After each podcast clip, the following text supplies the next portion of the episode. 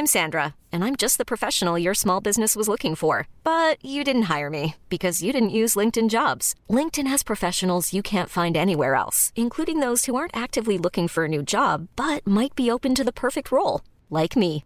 In a given month, over 70% of LinkedIn users don't visit other leading job sites. So if you're not looking on LinkedIn, you'll miss out on great candidates like Sandra. Start hiring professionals like a professional. Post your free job on linkedin.com/achieve today.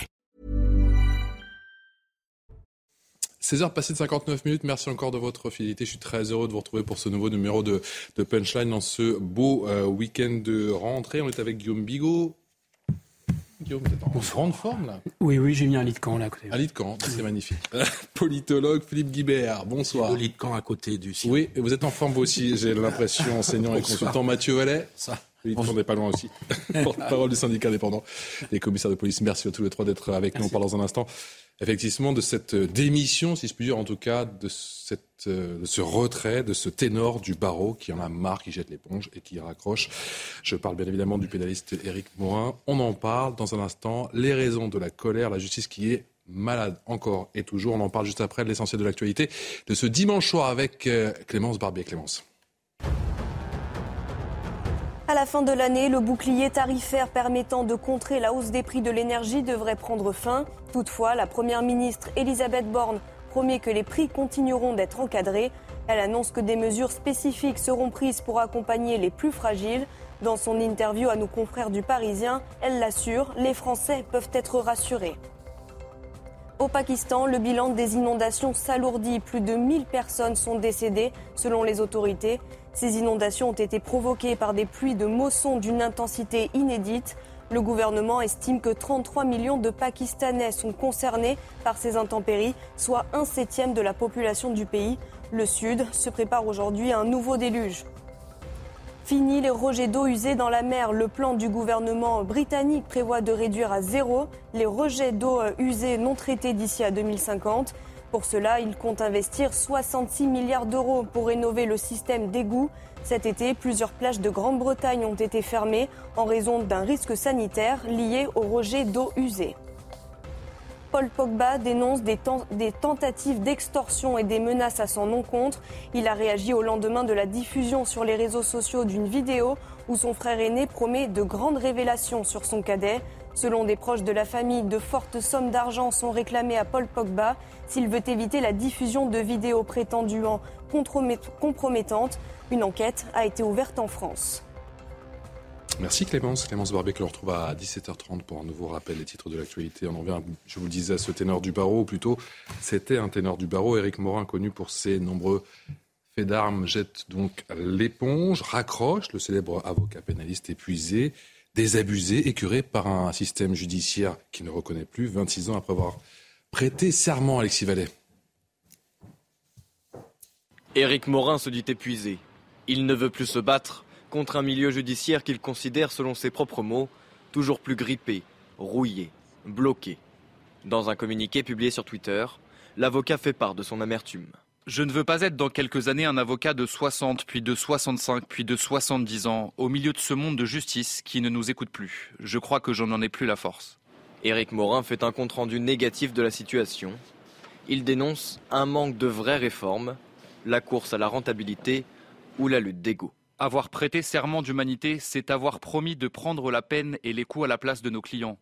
Pas de colmater un système gangrené et en rien, rien de rien réparé. Ce pamphlet, Alain Jacubowicz le comprend et l'approuve. La justice, c'est pas ça. La justice, c'est le quotidien de nos concitoyens. Cela n'est pas du tout pris en cause, en compte par nos, par notre pouvoir politique. Voilà. Il, il nous faut un véritable déterminisme dans la justice. Il nous faut de véritables moyens dans la justice. Et ces moyens manquent cruellement. Et voilà, ça épuise les meilleurs d'entre nous, euh, parfois des magistrats et, hélas, parfois aussi des avocats. Sur Twitter, avocats, magistrats ou encore journalistes ont été nombreux à réagir à cette annonce, définissant ce départ comme une défaite de la justice. Mathieu Vallès, c'est épuisant déjà d'être appelé à l'aide jour et nuit, mais ça l'est encore plus de se battre face à une chaîne toujours plus grippée. La chaîne, c'est bien sûr la chaîne de la justice, chaîne toujours plus grippée, rouillée, à bloquer la passion ne suffit plus également pour vos confrères euh, pénalistes Oui, bah aujourd'hui, euh, toute la filière de l'investigation, que ça aille de l'enquêteur dans les commissariats, dans les sûretés territoriales, dans la police judiciaire, à qui on impose encore une réforme mmh. qui est, à mon sens, inutile. On en a parlé hier. Hein. Et, et, qui, et qui, malheureusement, ne répondra pas aux problèmes actuels que rencontrent tous les enquêteurs, quelle que soit leur affectation, que ce soit l'enquêteur du quotidien que l'enquêteur qui travaille sur la grande criminalité. Et on voit bien qu'aujourd'hui, que ce soit des avocats qui défendent les victimes ou qui défendent les auteurs présumés d'infraction, personne n'est satisfait. Pourtant, les réformes pénales s'enchaînent. Il y a eu celle de 2000 2011 avec la présence de l'avocat en garde à vue. Il y a eu différentes réformes, notamment la réforme de Mme Christiane Taubera, la réforme de Nicolas Belloubet. Et à chaque fois qu'on fait des réformes, la justice ne se simplifie pas, ne se rapproche pas des citoyens. Et en réalité, elle ne répond plus aux attentes, notamment des victimes, qui sont la dernière roue du carrosse de notre système judiciaire. On ne les entend pas, on ne les protège pas, on ne les défend pas, on ne les euh, protège pas suffisamment par un système en plus carcéral qui, malheureusement, entre les manques de places de prison, entre certaines initiatives qu'on a pu le voir avec Colantes, qui sont à opposer de ce qu'attendent aujourd'hui la population de l'exigence de sévérité et de punition de la prison. Vous voyez bien que tout le système judiciaire et pénal aujourd'hui est malade. Et malheureusement, à part colmater certains symptômes, la maladie n'est pas soignée. Et j'ai bien peur que bah, d'une maladie bénigne, on est passé sur un cancer généralisé qui touche toutes les strates du monde judiciaire et qui aujourd'hui ne répond aux attentes de personne. Et là, j'ai l'impression qu'il y a une unanimité de l'absence de réforme profonde qui est faite pas de bon sens, pas d'écoute des acteurs de terrain, pas d'actions qui permettent de simplifier le travail des enquêteurs dans les commissariats et dans les services d'investigation, pas de justice rapide, pas de peine plancher, pas de peine minimale, pas de place de prison. Vous voyez bien qu'aujourd'hui, on est dans un statu quo qui ne convient à personne et qui malheureusement se traduit par la démission d'un avocat, un ténor du barreau. On a besoin des avocats, y compris pour défendre des victimes. Et malheureusement, aujourd'hui, euh, j'ai bien le sentiment qu'on a des, autorités victimes de l'attentat de Nice. Euh, normalement, hein, je ne veux pas être dans quelques années. Philippe Guibert, un avocat de 60 puis 65 puis de 70 ans, et puis de plus encore au milieu de ce monde de justice qui ne nous écoute plus. Je crois que je n'en ai plus la, la force. Ce pamphlet qui a été édité hier sur Twitter fait, on en parle souvent de la justice, mais fait véritablement froid dans le dos. Oui, parce qu'on sent bien que c'est pas que la crise de la cinquantaine où on a envie de changer de métier, de, mmh. d'univers. Ça va bien au-delà. Et, et moi, j'ai le sentiment qu'on est entré dans la société procédurale et bureaucratique tous les métiers à vocation, avocat est un métier à vocation, mais enseignant, médecin, mais médecin et de, de manière générale soignant, puis d'autres métiers, tous ces métiers éprouvent des crises de sens, c'est-à-dire qu'au bout d'un moment, ils n'ont plus envie parce qu'ils n'arrivent plus à trouver et là, on parle d'un avocat qui était un des, plus reconnus. Bien sûr. Donc, un de ceux qui s'était le plus investi dans son métier et qui avait le plus euh, réussi on a l'impression que tous ces métiers, et c'est vrai dans la justice, euh, perdent le sens de leur métier.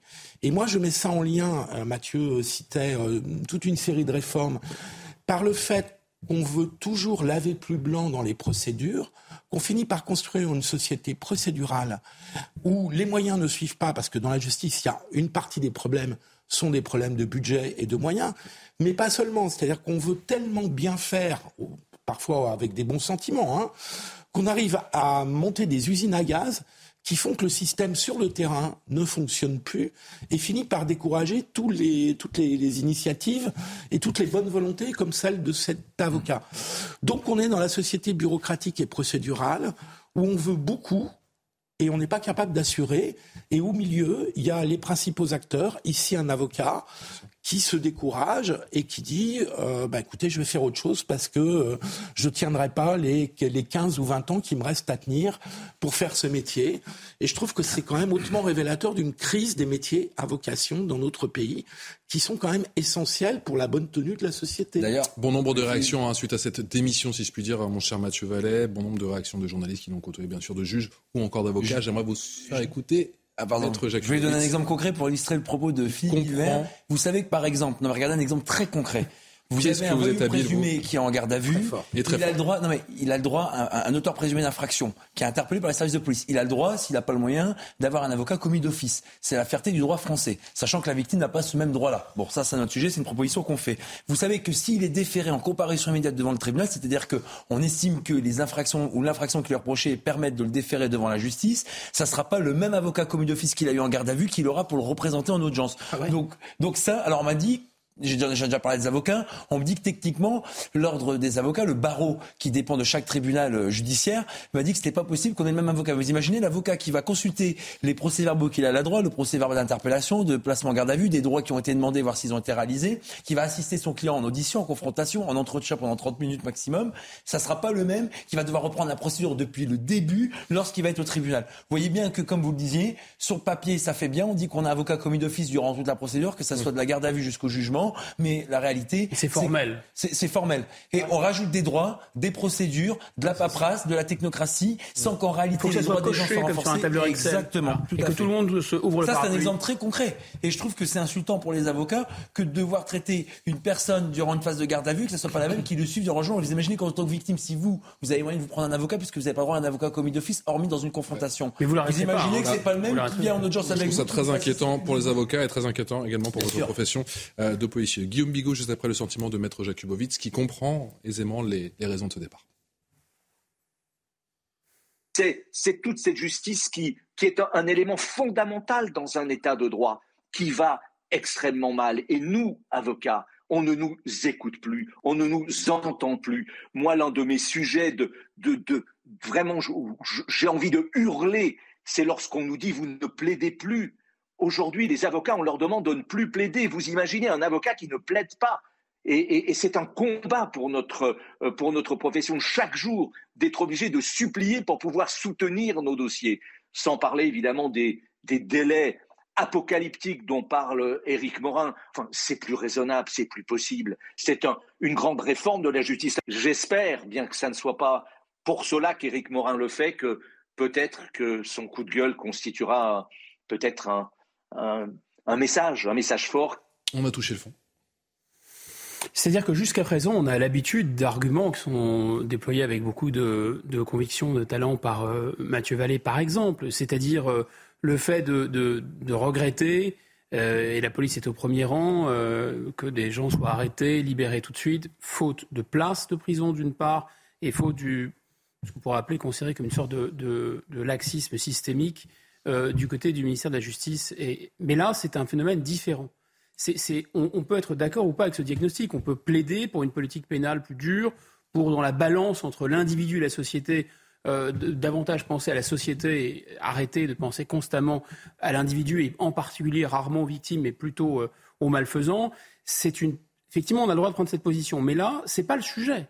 Là, on n'en est plus là. C'est-à-dire qu'il y a un débat là-dessus. C'est un débat politique classique, on peut dire, plus ou moins de, répression dans la société, durcir ou non la politique pénale.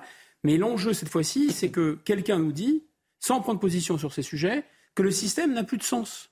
Ça. Et qu'il a, lui, cette vocation chevillée au corps, il a ce métier dans, le, dans la peau, dans le sang, et, là, il ne s'y retrouve plus. Voilà, le compte n'y est plus. Pour lui, ça n'a plus de sens. Et ça fait penser à cette théorie. Un quart de siècle, quand même, à exercer. Un quart de siècle. Et ce constat lucide, c'est terrible. Terrible, terrible, terrible. Parce que, parce que ce métier, il aimait, et il aimait ce métier. Vous comprenez C'est ça, c'est pas un mauvais. Enfin, c'est quelqu'un qui était reconnu par ses pairs et qui, et qui dit d'ailleurs, c'est très poignant son texte. Il dit, euh, c'est un peu comme, euh, comme quand on, on quitte une femme qu'on aime, on, on, lui souhaite pas, euh, voilà, on, l'aime, on continue à l'aimer, mais c'est plus possible, etc. Là, il aime la justice finalement. Il dit qu'il aime la justice. Mmh. Donc euh, c'est simplement qu'il n'en voit plus le sens. Et là, évidemment, c'est des phénomènes très complexes. Vous avez tout à fait raison les uns et les autres de souligner que ce sont des mécanismes qu'on retrouve ailleurs. Bah euh, dans l'enseignement supérieur, secteur que je connais bien, c'est bourré d'accréditation, de formes, de normes, de tableurs Excel, on coche des croix, etc. Le sens on s'en fiche du sens, c'est pas grave, il suffit de cocher les cases. Quand vous êtes dans le secteur médical, c'est la même chose. Vous avez maintenant un encadrement absolument féroce, euh, euh, une enfin, vraiment des procédures dans tous les sens. Ça ressemble quasiment euh, faire de la médecine, c'est comme être un pilote de ligne. Hein. Il faut passer au-dessus des balises hein, et il y a des checklists qui sont plus longues que le bras. Et en fait, ce mécanisme-là, il est dû à la combinaison de plusieurs facteurs qui sont très simples à décrire. C'est la logique du marché d'un côté la logique du bon plaisir individuel qui est cohérente avec la logique du marché, c'est-à-dire que tout est réduit à une question de coût, combien ça coûte, combien ça, rapporte finalement, et l'intérêt de l'individu. Les, les, individus, donc, il y a une juridicisation, puisque chaque individu ne veut poursuivre, veut poursuivre son intérêt euh, à tout prix, quoi qu'il arrive. Donc ça crée de multiples conflits. Ce sont des sociétés évidemment multiconflictuelles, des sociétés qui ne cherchent qu'à gagner de l'argent et qui approchent tous les problèmes sociaux que par la question de l'argent, combien ça coûte, combien ça rapporte.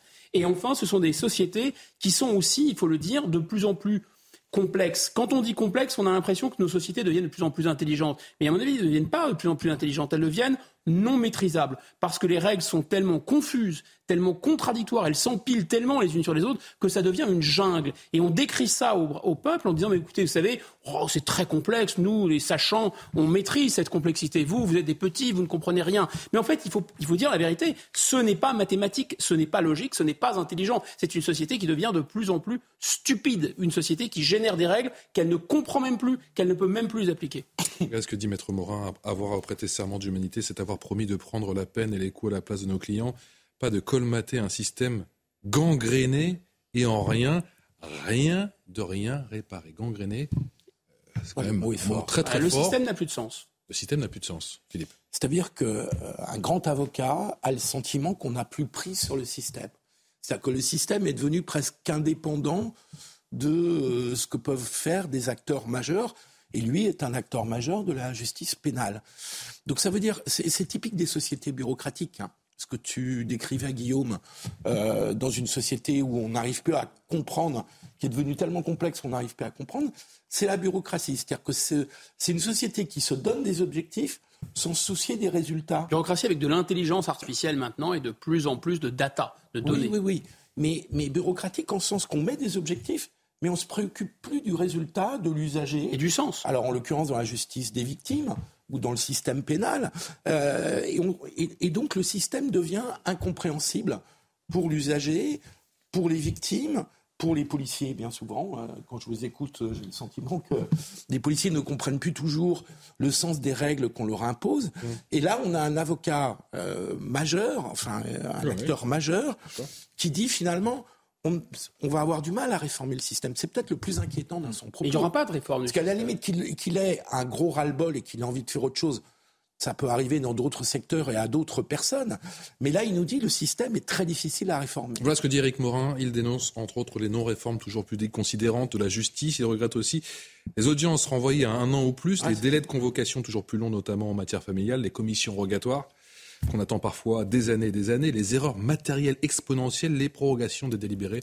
Je m'arrête là parce que ça continue encore pendant un long moment. Mathieu Vallet. Ah mais, je vais être, pardon, cynique. Vous voulez rire encore plus parce que ce qui est bien avec ces réformes et tous ces changements qui vont jamais pour faciliter le travail des enquêteurs, encore moins des victimes, vous prenez l'Europe.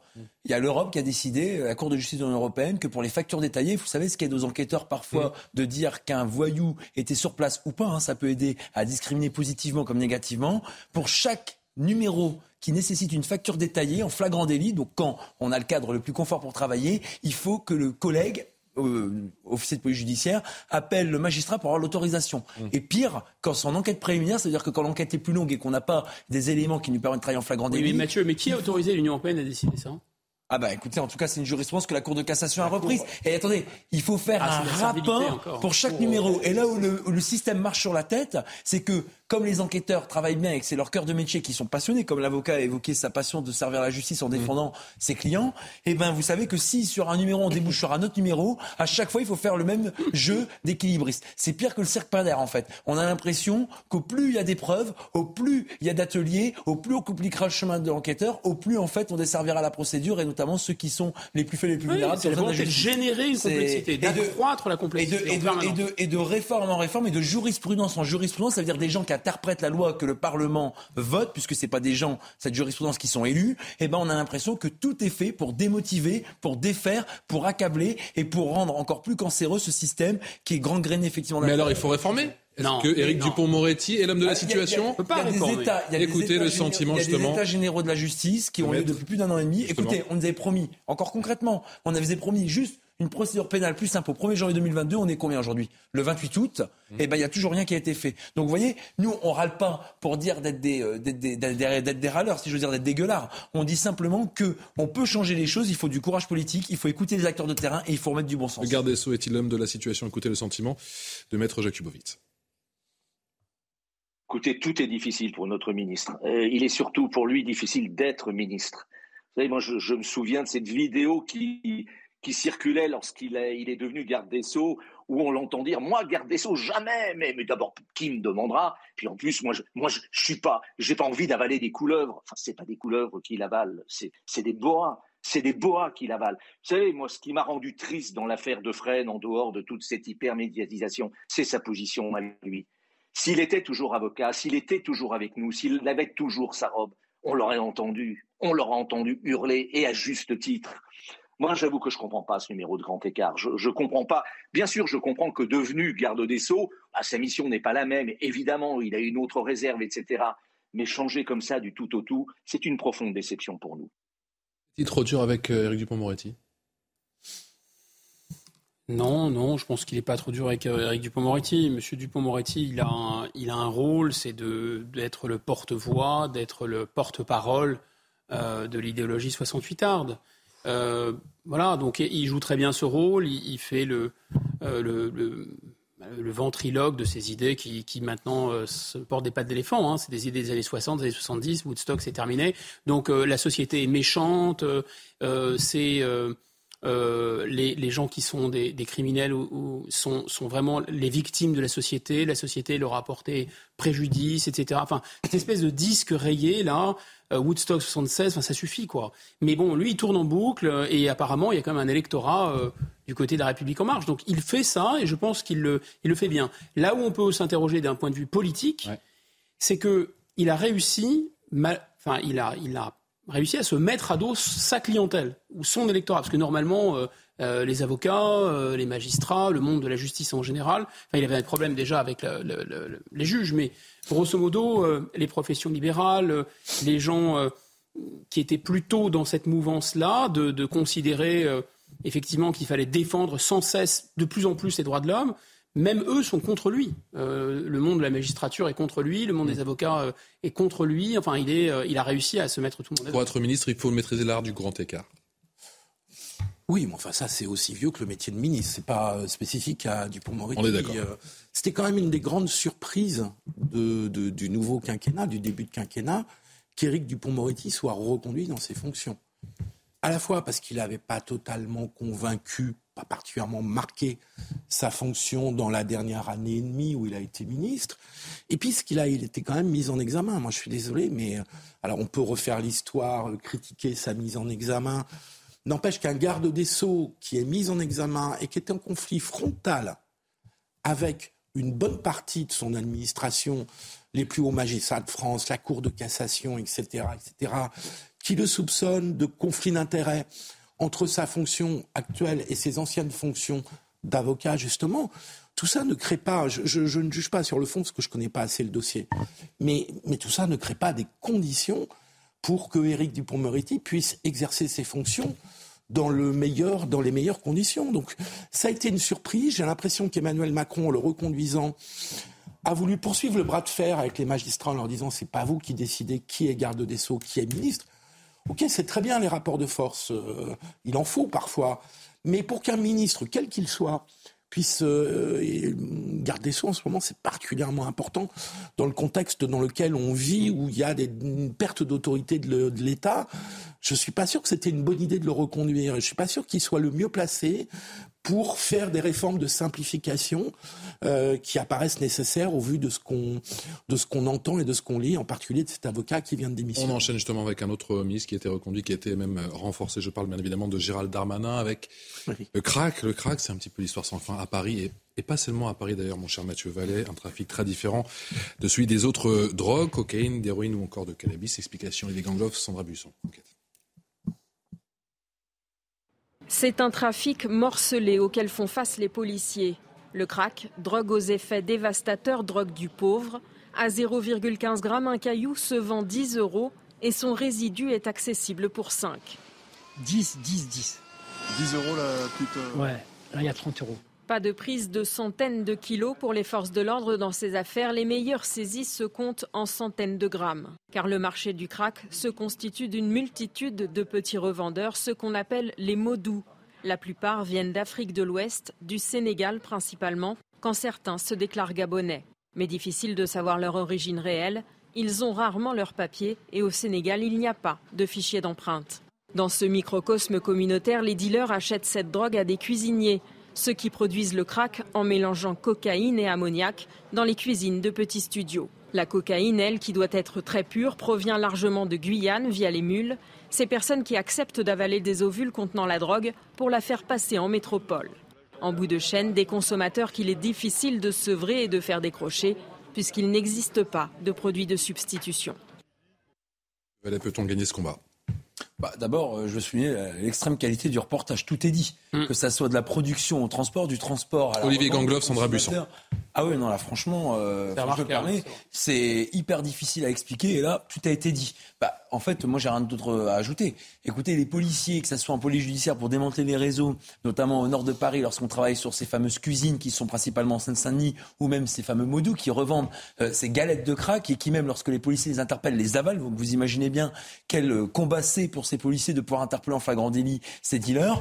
Euh, on nâche rien. Et en plus, vous avez effectivement une logique d'occupation de terrain.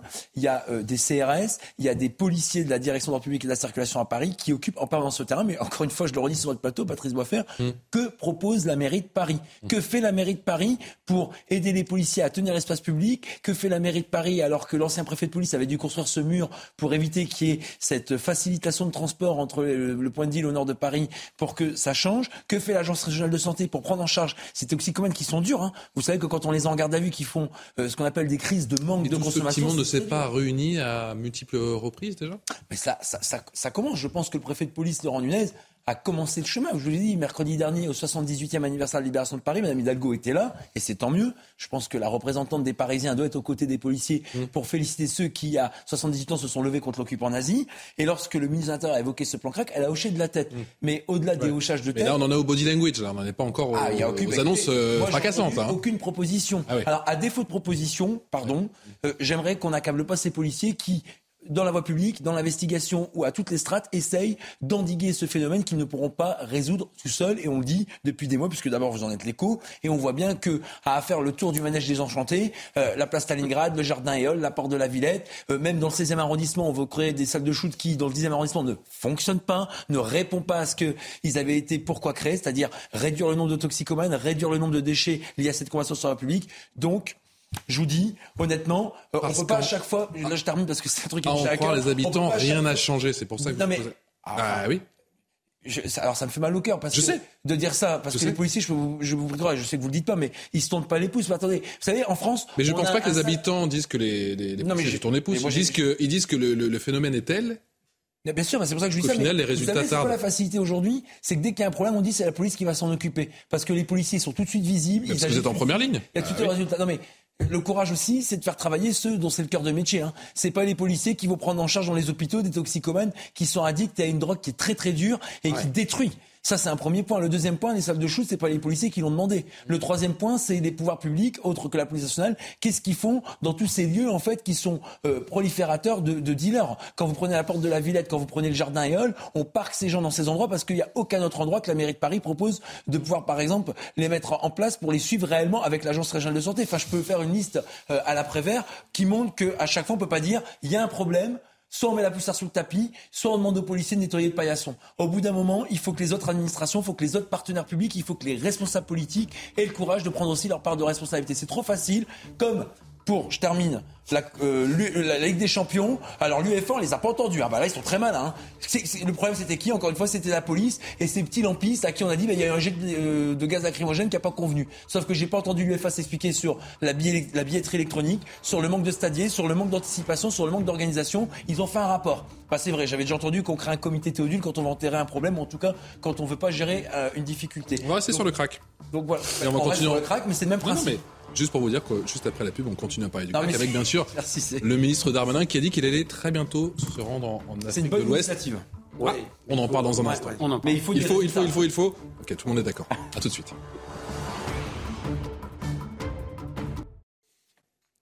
Allez, de retour sur le plateau de Punchline, toujours en direct, on est ensemble jusqu'à 20h pour faire le point sur l'actu, toujours avec Guillaume Bigot, politologue, Philippe Guibert qui est enseignant, consultant, Mathieu Vallet qui est porte-parole du syndicat indépendant des commissaires de police. Le point sur l'actu, sur l'info, c'est avec vous Clémence Barbier.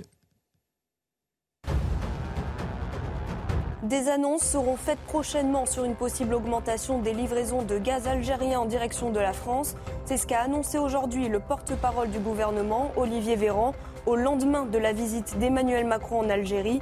Des négociations seraient actuellement en cours entre Engie et des responsables algériens pour porter cette augmentation jusqu'à 50% des volumes actuels.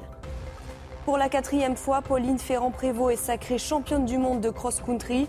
Ce dimanche, au Jet en Haute-Savoie, la Française a largement devancé toutes ses concurrentes, dont Loana Lecomte, qui a terminé au pied du podium. Rapidement seule en tête, Pauline Ferrand-Prévot a affiché 30 secondes d'avance sur sa principale rivale dès la fin du premier tour. Gérald Darmanin va intensifier la lutte contre le trafic de crack. Il se rendra d'ailleurs en Afrique de l'Ouest, région où sont originaires la plupart des revendeurs de cette substance. Cette drogue aux effets parmi les plus dévastateurs est aussi l'une des plus accessibles. Il faut compter 10 euros pour un caillou de 0,15 g et son résidu est accessible à partir de 5 euros. Crack, l'impossible combat, oui ou non On en parle encore une fois avec mes invités juste après le sentiment de Gérald Darmanin sur ce voyage en Afrique de l'Ouest. Vous savez qu'il va falloir frapper beaucoup plus fort. Le crack n'a pas besoin d'être réduit, mais anéanti. Pour cela, en ce qui concerne le ministère de l'Intérieur et la préfecture de police, il faut démonter les filières. Je me rendrai bientôt en Afrique de l'Ouest pour avoir un, dialogue franc avec les pays concernés et créer les conditions de reconduite très rapide des trafiquants dans leur pays d'origine. Il faut également interpeller systématiquement les consommateurs de la rue pour que les habitants de Paris et des départements de Petite Couronne, singulièrement de Seine-Saint-Denis, soient définitivement débarrassés de ce fléau. Mathieu Vallée, on parle de quel pays? Ah bah, de toute la Sénégal. Oui, ouais, tout à fait. Le Alors, les modus, c'est beaucoup, même s'ils peuvent se déclarer d'autres nationalités sénégalais. Mais d'abord, le Sénégal, effectivement, ça a été dit à juste titre dans le reportage qu'on a vu avant la coupure pub, c'est qu'il n'y a pas de fichage d'empreinte ou d'identification facilitée des personnes qui partent du Sénégal pour venir en France. Vous savez que nous, la préfecture de police de Paris a pris une initiative formidable, c'est la Sûreté régionale des transports qui est le plus confrontée à des mineurs étrangers isolés en surreprésentation des voyous qu'on interpelle, notamment sur des vols avec violence, que ce soit des portables, des sacs à main ou même euh, des objets de valeur. En réalité, on fiche désormais tous les personnes qui se déclarent mineurs étrangers isolés pour qu'on ait une traçabilité, parce que malheureusement, je vous apprends rien, on retrouve souvent les mêmes pour les mêmes infractions, d'ailleurs quasiment au même endroit, que ce soit le Trocadéro, Barbès ou les secteurs criminogènes de la capitale. Et c'est parce que les policiers constituent légalement un fichier qu'on a avoir une traçabilité. Mais si, comme nous, depuis l'affaire de Guy Georges, on a fait le fichier des empreintes digitales, le fichier aussi après des empreintes génétiques, ça facilite grandement le travail des enquêteurs pour identifier. Ça évite de savoir s'il est mineur ou majeur, de savoir ce qu'il a fait dans le passé, et de savoir rapidement à qui on a affaire. Ça, mais ça, ça, ça booste à vitesse grand V le travail des enquêteurs quand on a tous ces outils numériques et ce suivi et cette traçabilité des personnes. Mhm. Ça, c'est un premier point. Le deuxième point, au même titre que les pays du Maghreb, comme le président de la République a été en Algérie pendant trois jours, il faut que lorsque ces voyous qui sont sans papier, qui commettent des infractions et qui font des victimes, les pays d'origine les récupèrent. Et pour ça, il faut que les laissés-passer diplomatiques soient la règle. Et ça aussi, je sais que c'est une négociation politique de grande Vous voyez, le politique aujourd'hui a toute sa noblesse de défendre des sujets qui concernent la France, de faciliter le travail de tout le monde, que ce soit des policiers de la justice.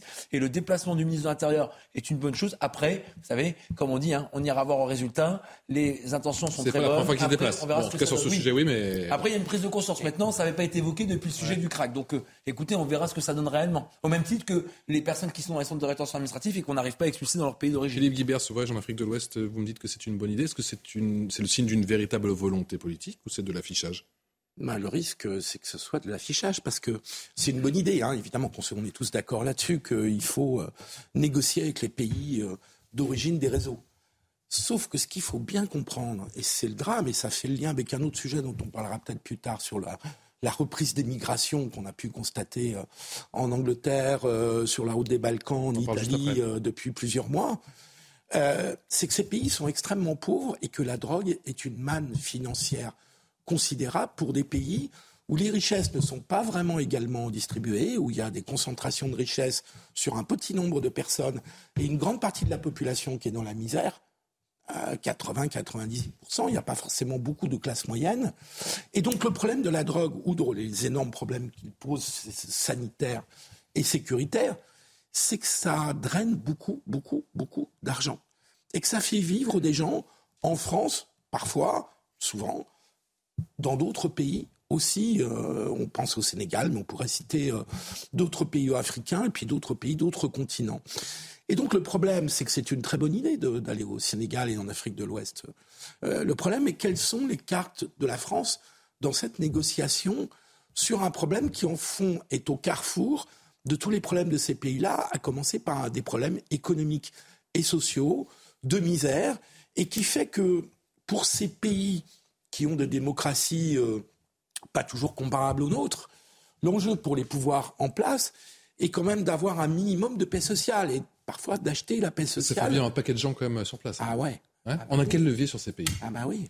Bon, si vous parlez du Sénégal, euh, si vous comparez le PIB sénégalais, le PIB français, si vous regardez l'aide au développement que la France sert au Sénégal, si vous regardez dans quelle situation le Sénégal se trouve eu égard à la crise des céréales en raison de la situation en Ukraine. Vous dites que bah, enfin, le Sénégal est totalement dans la main de la France, évidemment. Donc tout ça sont des palidonies. On ne peut pas imaginer le Sénégal se tourner vers d'autres pays. Non, mais c'est, vers des Chinois, vers des Russes aujourd'hui? Mais il faut bien les identifier. Les problèmes sont dans la tête de nos dirigeants. Ils hmm. sont d'abord dans la tête de nos dirigeants. C'est une certaine façon de voir le monde, parce qu'une fois que les gens sont là, aujourd'hui, en l'état actuel des, textes, de la loi, et, etc., vous avez des problèmes matériels pour les ramener chez eux, je, je l'entends.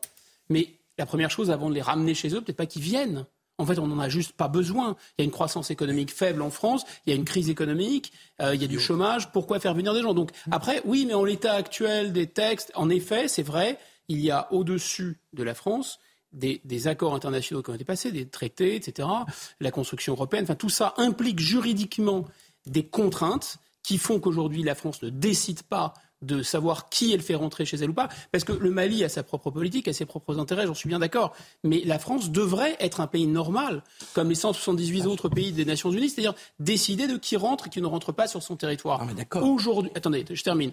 Aujourd'hui, en l'état actuel des textes, ce n'est pas la France qui décide qui a l'accueil sur son territoire. Mmh. Ce sont les gens qui viennent, qui se présentent en disant je suis réfugié, je suis, etc. ce détournement est massif. Donc, en l'état actuel du droit, vous ne pouvez rien faire, c'est vrai.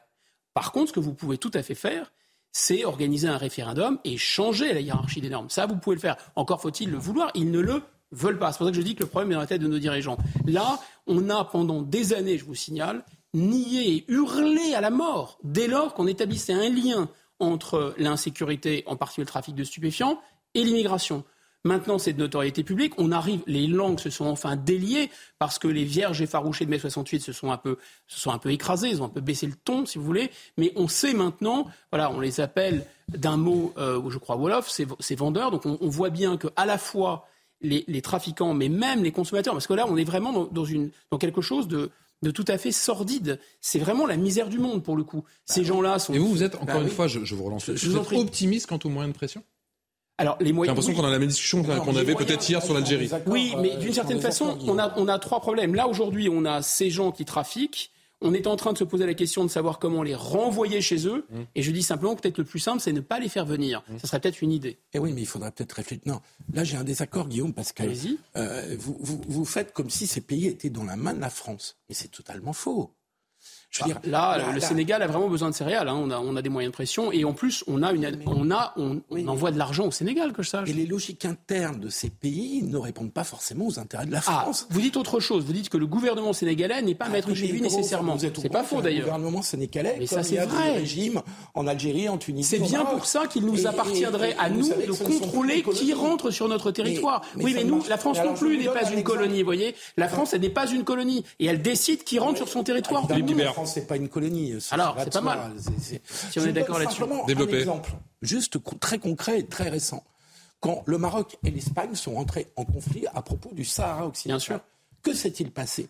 Le Maroc a desserré complètement le contrôle sur les migrations et l'Espagne est devenue le, la première destination des migrants africains subsahariens. Pourquoi? Parce qu'il y a une énorme pression euh, migratoire sur le Maroc, sur l'Algérie, sur la Tunisie, sur la Libye de l'Afrique subsaharienne, qui est dans une situation catastrophique. Là, ça dépasse largement le problème du Sénégal.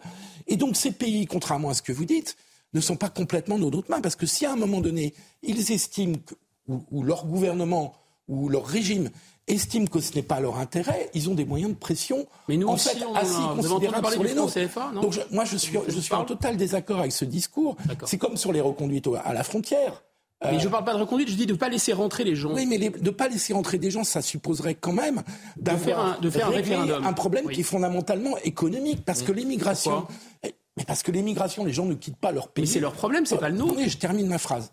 Euh, vous voulez régler tous les problèmes du monde, mais moi pas. Je, veux régler les problèmes de la France. Développer, Philippe. Mais je dis simplement qu'il n'y a pas de migration dès lors qu'il euh, y a moins de problèmes économiques. Enfin, voyons. Et donc, la, la, la, la situation économique. Donc, c'est à nous de régler les problèmes du Sénégal économiques bah, Non, mais si on veut être réaliste, si on veut être réaliste et pas simplement faire des mots sur les plateaux. On s'occupe de son pays. On a les pays dans ses mains. Ah oui, c'est du réalisme de s'occuper de son non, pays. Non, c'est pas du réalisme, c'est de l'illusion. Non. Euh, il faut tenir compte des problèmes de ces pays dont leurs régimes sont largement que ces pays fassent comme Dieu Bigot, est-ce que le que sentiment ces pays fassent comme nous devrions faire, c'est s'occuper de nos problèmes. Est-ce qu'il y a quand même un certain Tout sentiment, il y a quand même un certain sentiment anti-français qui est en train de se développer depuis quelques années en Afrique dans certains pays Bien sûr que oui. Vous parlez Il du Mali, vous parlez du, Ah, Sénégal. Est-ce que justement ce sentiment anti-français ne peut pas changer la donne Vous qui me dites, qui me répétez justement qu'on a véritablement moins de pression. Bah là, là sur, en particulier le Sénégal, parce qu'on a vu que Macky Sall Oui. s'était beaucoup mobilisé, qu'il y a ce problème en Ukraine et qu'il y a le problème des céréales. Donc là, c'est un peu, c'est très particulier sur le Sénégal. Je dirais pas la même chose du Mali, où on a été euh, mis dehors euh, quasiment euh, copié dans le derrière, après avoir sauvé le Mali de l'effondrement total. Donc oui, vous avez raison, la donne a changé, mais pour une raison simple, c'est que la France, qui était, euh, dans- on peut dire, dans une sorte de partenariat, donnant-donnant, en effet, il m'a pas échappé que la colonisation s'était terminée, et Dieu merci, c'était à mon avis une très mauvaise idée de, de coloniser, mais enfin bon, ça a été fait, ça a été fait. Euh, On avait d'abord une partie non, non négligeable de nos, de nos ressources qui était consacrée à l'aide au développement. Enfin, ça représentait quand même une aide absolument considérable jusqu'à la fin des années 90. La France aidait massivement l'Afrique, hein, euh, massivement. Et donc, ça créait des échanges et ça créait une complicité, ça créait des intérêts croisés. On avait également, on veillait aussi à la stabilité militaire de ces, de ces pays, au fait qu'ils ne tombent pas euh, dans, le, dans, le, dans le désordre, enfin, dans, le, dans le phénomène des États faillis. Alors, il y a des phénomènes qui nous ont évidemment échappé, mais ce qui est sûr, c'est que nous avons pris nos responsabilités aussi en en ayant une stratégie uniquement dirigée vers le vieux continent, vers la construction européenne, le couple franco-allemand, etc. Et on, donc on s'est lavé les mains euh, effectivement des anciennes colonies françaises. On leur a largement tourné le dos, il faut dire la vérité aussi. Guillaume, si Et ces pays ensuite, on a décidé d'ouvrir nos frontières en parallèle. si ces pays lâchent la pression migratoire sur les pays européens, on va être en grande difficulté. On parle beaucoup des migrations à longueur de d'émissions. Ah bah, on sera en euh, grande difficulté si on n'a plus de frontières, oui, ça, ça je vous l'accorde. Mathieu Vadelet, on a parlé, Ouais, on a entendu effectivement le. comment Parce qu'il y a un moment donné, moi, je- la politique, c'est une négociation en diplomatie. Hein. C'est pas juste, on arrive, on tape du poing sur la table. Qui a ça marche ça pas comme ça. Donc c'est une négociation. Donc Bien c'est sûr. du donnant-donnant.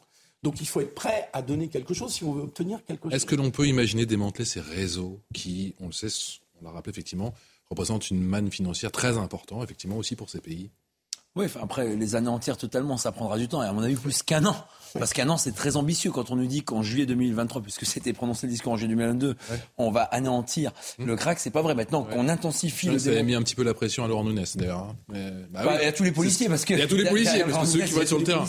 Ouais. Après, je reprends juste un propos de Guillaume euh, Bigot. Moi, je suis d'accord avec euh, son propos sur les frontières. Il y a un code d'entrée de séjour des étrangers du droit d'asile que le Parlement vote au nom du peuple français. C'est-à-dire qu'on estime qu'il y a des conditions pour entrer sur le territoire. Soit on fait partie de l'Union européenne, l'espace Schengen, et à partir de ce moment-là, on peut venir librement. Soit on a un visa, comme par exemple les pays du nord du Maghreb. Soit on, est, on est éligible, et en tout cas, on fait une demande du droit d'asile quand on est menacé dans le pays d'où on vient.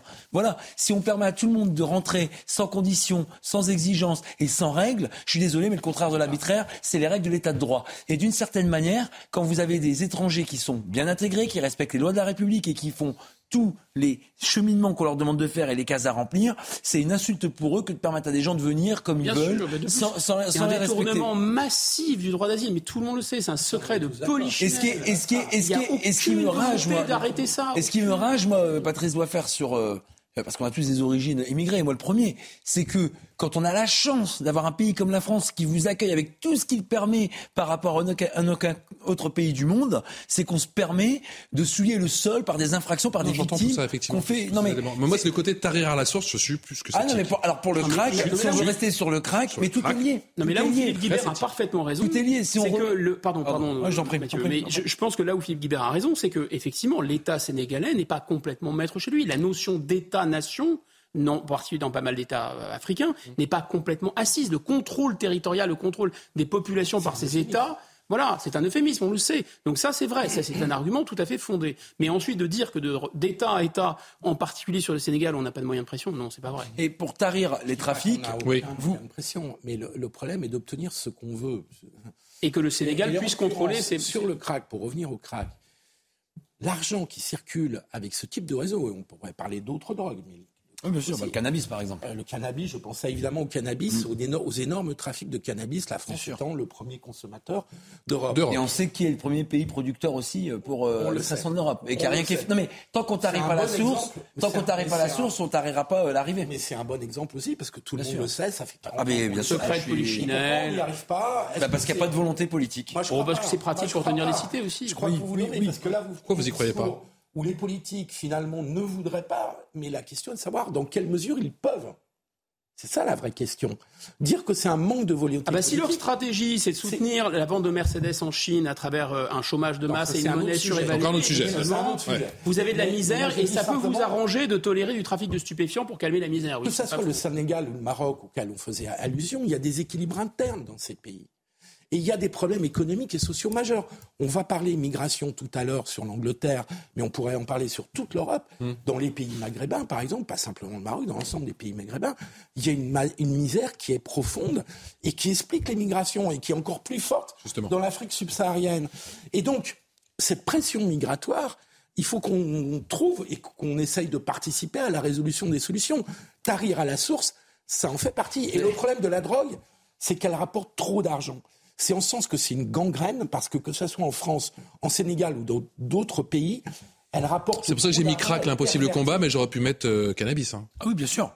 Ah mais, quasiment ah mais quoi, alors euh, bah, le cannabis, on a euh, des résultats et des démonstrations. Les plus grosses saisies, mais il y a, une différence essentielle, c'est qu'on peut envisager comme solution la légalisation dans le cas du cannabis, sûrement pas dans le cas du crack. Oui, Parce là pour le pour, moi la légalisation pour le cannabis, je suis, je pas le crack, moi je suis, je suis contre. Après, je rebondis juste parce que mettons un peu d'humour. Vous savez, on parlait euh, du crack à qui on demande à la police de gérer tout tout seul. Prenez la Grande-Bretagne. Alors là, ils ont été très intelligents. Ils se sont barrés de l'Europe. Et puis en plus, ils ont dit à la France, à Calais, vous allez gérer, vous allez, on va vous donner quelques millions et c'est à vous. Eh bien, on y va justement. Il tente désespérément la bon, traversée.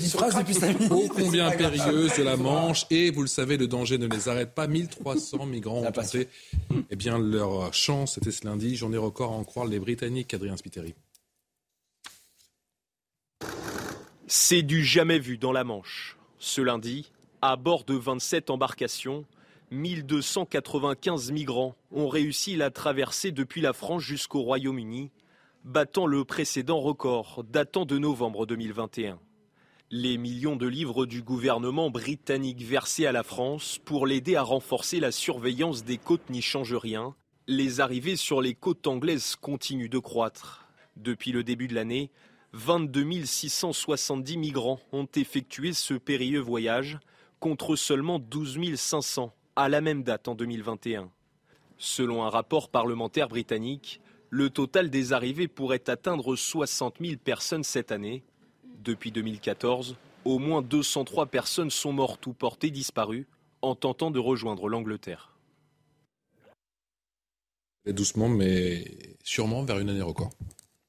Ah mais de toute façon, les accords de Touquet qui ont été signés à l'époque par les autorités n'ont absolument pas fonctionné. La seule chose qui a fonctionné, je pense aux habitants de Calais parce que et Sangatte, puisqu'il y avait cette fameuse euh, jungle et ensuite ce camp à Sangatte, euh, c'est à ces habitants-là que je pense. Vous savez, Calais, c'est une magnifique ville. C'est peut-être pas le sud de la France avec le soleil permanent, mais c'est la chaleur dans le cœur des gens du Nord. Et je dis ça, c'est sincère puisque j'en viens. Vous imaginez que cette ville, il y a un beau beffroi, il y a un bel hôtel de ville, il y a des gens qui ont le cœur sur la main, avec un magnifique littoral. Vous avez la côte d'Opale, vous avez pas mal de choses à voir sur cette région. J'en fais la pub parce que on a l'impression qu'il fait pas toujours bon, mais pourtant c'est une magnifique région.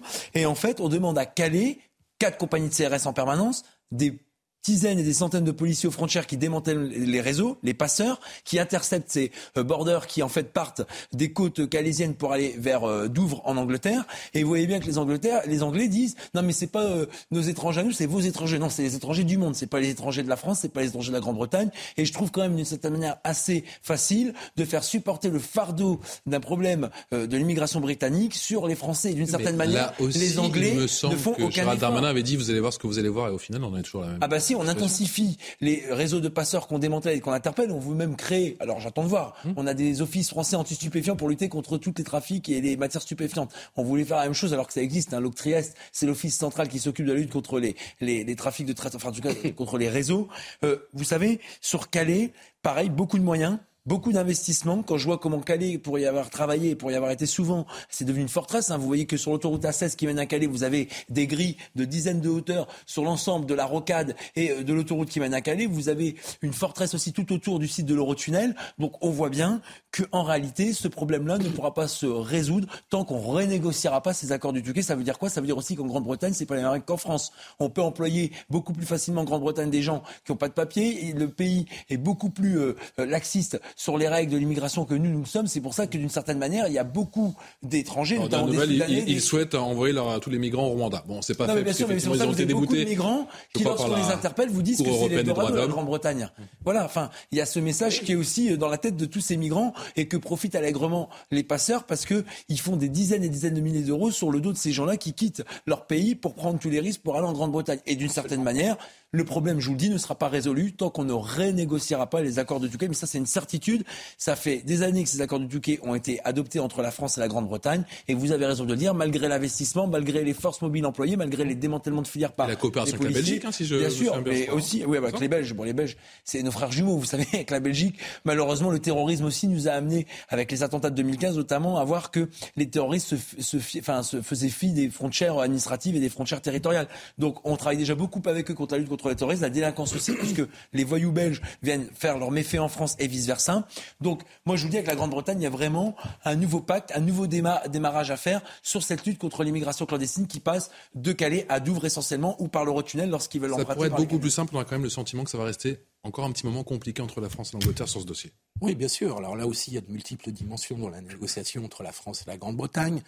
La Grande-Bretagne fait figure d'Eldorado parce que, langue anglaise, parce que possibilité ou réputation de possibilité de trouver des petits boulots peut-être plus facilement qu'en France.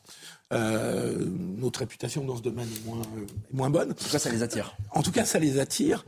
Mais tout ça est vrai et fait que la pression à Calais euh, et donc la pression sur les accords qui ont été signés avec la Grande-Bretagne est très forte. Mais tout ça dans un contexte, c'est ce que je voudrais rappeler, où les migrations repartent à un niveau très élevé un peu partout en Europe, venant d'Afrique principalement, mais pas seulement d'Afrique, que la route des Balkans, dont on ne parlait plus beaucoup depuis les années 2015-2016 de la grande crise des migrants, est à nouveau empruntée, y compris par des personnes d'origine maghrébine qui vont en Turquie pour passer par les routes de Balkans parce qu'ils ne veulent pas prendre le risque de traverser la Méditerranée en bateau, que euh, l'Italie, qui en 2015-2016 avait été aussi en première ligne de cette, crise des migrants, euh, retrouve un niveau d'arrivée beaucoup plus important que les deux dernières années. Et donc, ça rejoint le sujet précédent. Il y a des pays où les conditions économiques, parce que tout ça, c'est pas du droit d'asile, hein, pour en grande partie, c'est vraiment de l'immigration économique et sociale. Euh, il y a des pays qui sont dans une situation extrêmement difficile. Il n'est pas sûr que les choses s'améliorent cette année compte tenu de la situation économique mondiale, compte tenu de ce qui se passe en Ukraine, compte tenu de l'inflation, etc., etc. Et donc on se trouve face à une situation où on ne va pas avoir à gérer ce problème simplement à Calais, même si c'est un problème tout à fait réel et profond. Et je pense qu'on aura bientôt à le gérer à Menton et peut-être à d'autres endroits du territoire. C'est déjà le cas à Menton. Bon, une petite remarque juste perfide au passage. Je pensais que la, après le départ de la Grande-Bretagne de l'Union européenne, la Tamise devait se transformer en sang et sauterelles devaient tomber sur les Britanniques et la, croissance britannique devait s'effondrer. Alors je ne comprends pas, apparemment il y aurait des migrants qui voudraient travailler en Grande-Bretagne parce que la croissance serait plus importante, il y aurait plus de boulot qu'en France. C'est très étrange. Enfin, en même temps, elle n'est pas très enviable la situation quand on voit l'inflation là-bas et quand on voit qu'ils sont tous en grève et qu'ils ne veulent même plus payer leur facture d'électricité, en tout cas pour le mois d'octobre. Certes, mais il y a aussi une inflation qui est liée au salaire en Grande-Bretagne, ce qui n'est pas le cas du tout ici. Euh, non, mais blague à part, mettons ça de côté, il y a un énorme avantage à la Grande-Bretagne, c'est un truisme de le rappeler, c'est pour tenir leurs frontières, c'est une île, c'est nettement plus simple. Néanmoins, on voit bien quand même ce qu'est un pays qui décide de contrôler ses frontières lui-même et un pays qui ne les contrôle plus. La France et la Grande-Bretagne, c'est visible à l'œil nu. À l'égard du Nord, vous verrez ce que c'est qu'un pays qui tient ses frontières. Vous restez avec nous, SOS médecin qui euh, ne décolère pas du côté de Mulhouse. Un médecin a été agressé. Je vous explique tout dans un instant. Vous restez avec nous. A tout de suite. Bientôt 18h sur CNews, la suite de Punchline. Vous savez, horreur d'été oblige, on est ensemble jusqu'à 20h pour faire le point sur l'actu. À de ce dimanche soir, toujours avec Guillaume Bigot, politologue, Philippe Guibert qui est enseignant et consultant, et Mathieu Vallet qui est porte-parole du syndicat indépendant des commissaires de police. On parlera de la colère de SOS Médecins à Mulhouse avec ce nouveau médecin qui s'est fait agresser dans un instant, juste après l'essentiel de l'actualité de ce dimanche soir. C'est avec vous, Clémence Barbier. Nouveau féminicide dans le Jura. Une femme de 49 ans a été retrouvée dans un état de décomposition avancée à son domicile d'Alièze. Elle serait décédée lors d'une mort violente. Son compagnon a été placé en garde à vue samedi. Il est déjà connu pour des faits de violence conjugale sur une autre conjointe. L'homme de 40 ans est actuellement entendu par les enquêteurs. 10 600 canards ont été abattus après qu'un foyer de grippe aviaire a été déclaré dans un élevage de lin. La suspicion d'infection fait suite à un constat de mortalité anormale parmi les canards de cet élevage. Une enquête épidémiologique est en cours pour connaître l'origine de la contamination. Aux Pays-Bas, six personnes sont mortes et sept ont été blessées après la sortie de route d'un camion hier dans une commune près de Rotterdam. Pour une raison encore inconnue, le véhicule a plongé en contrebas, fauchant un groupe qui faisait un barbecue.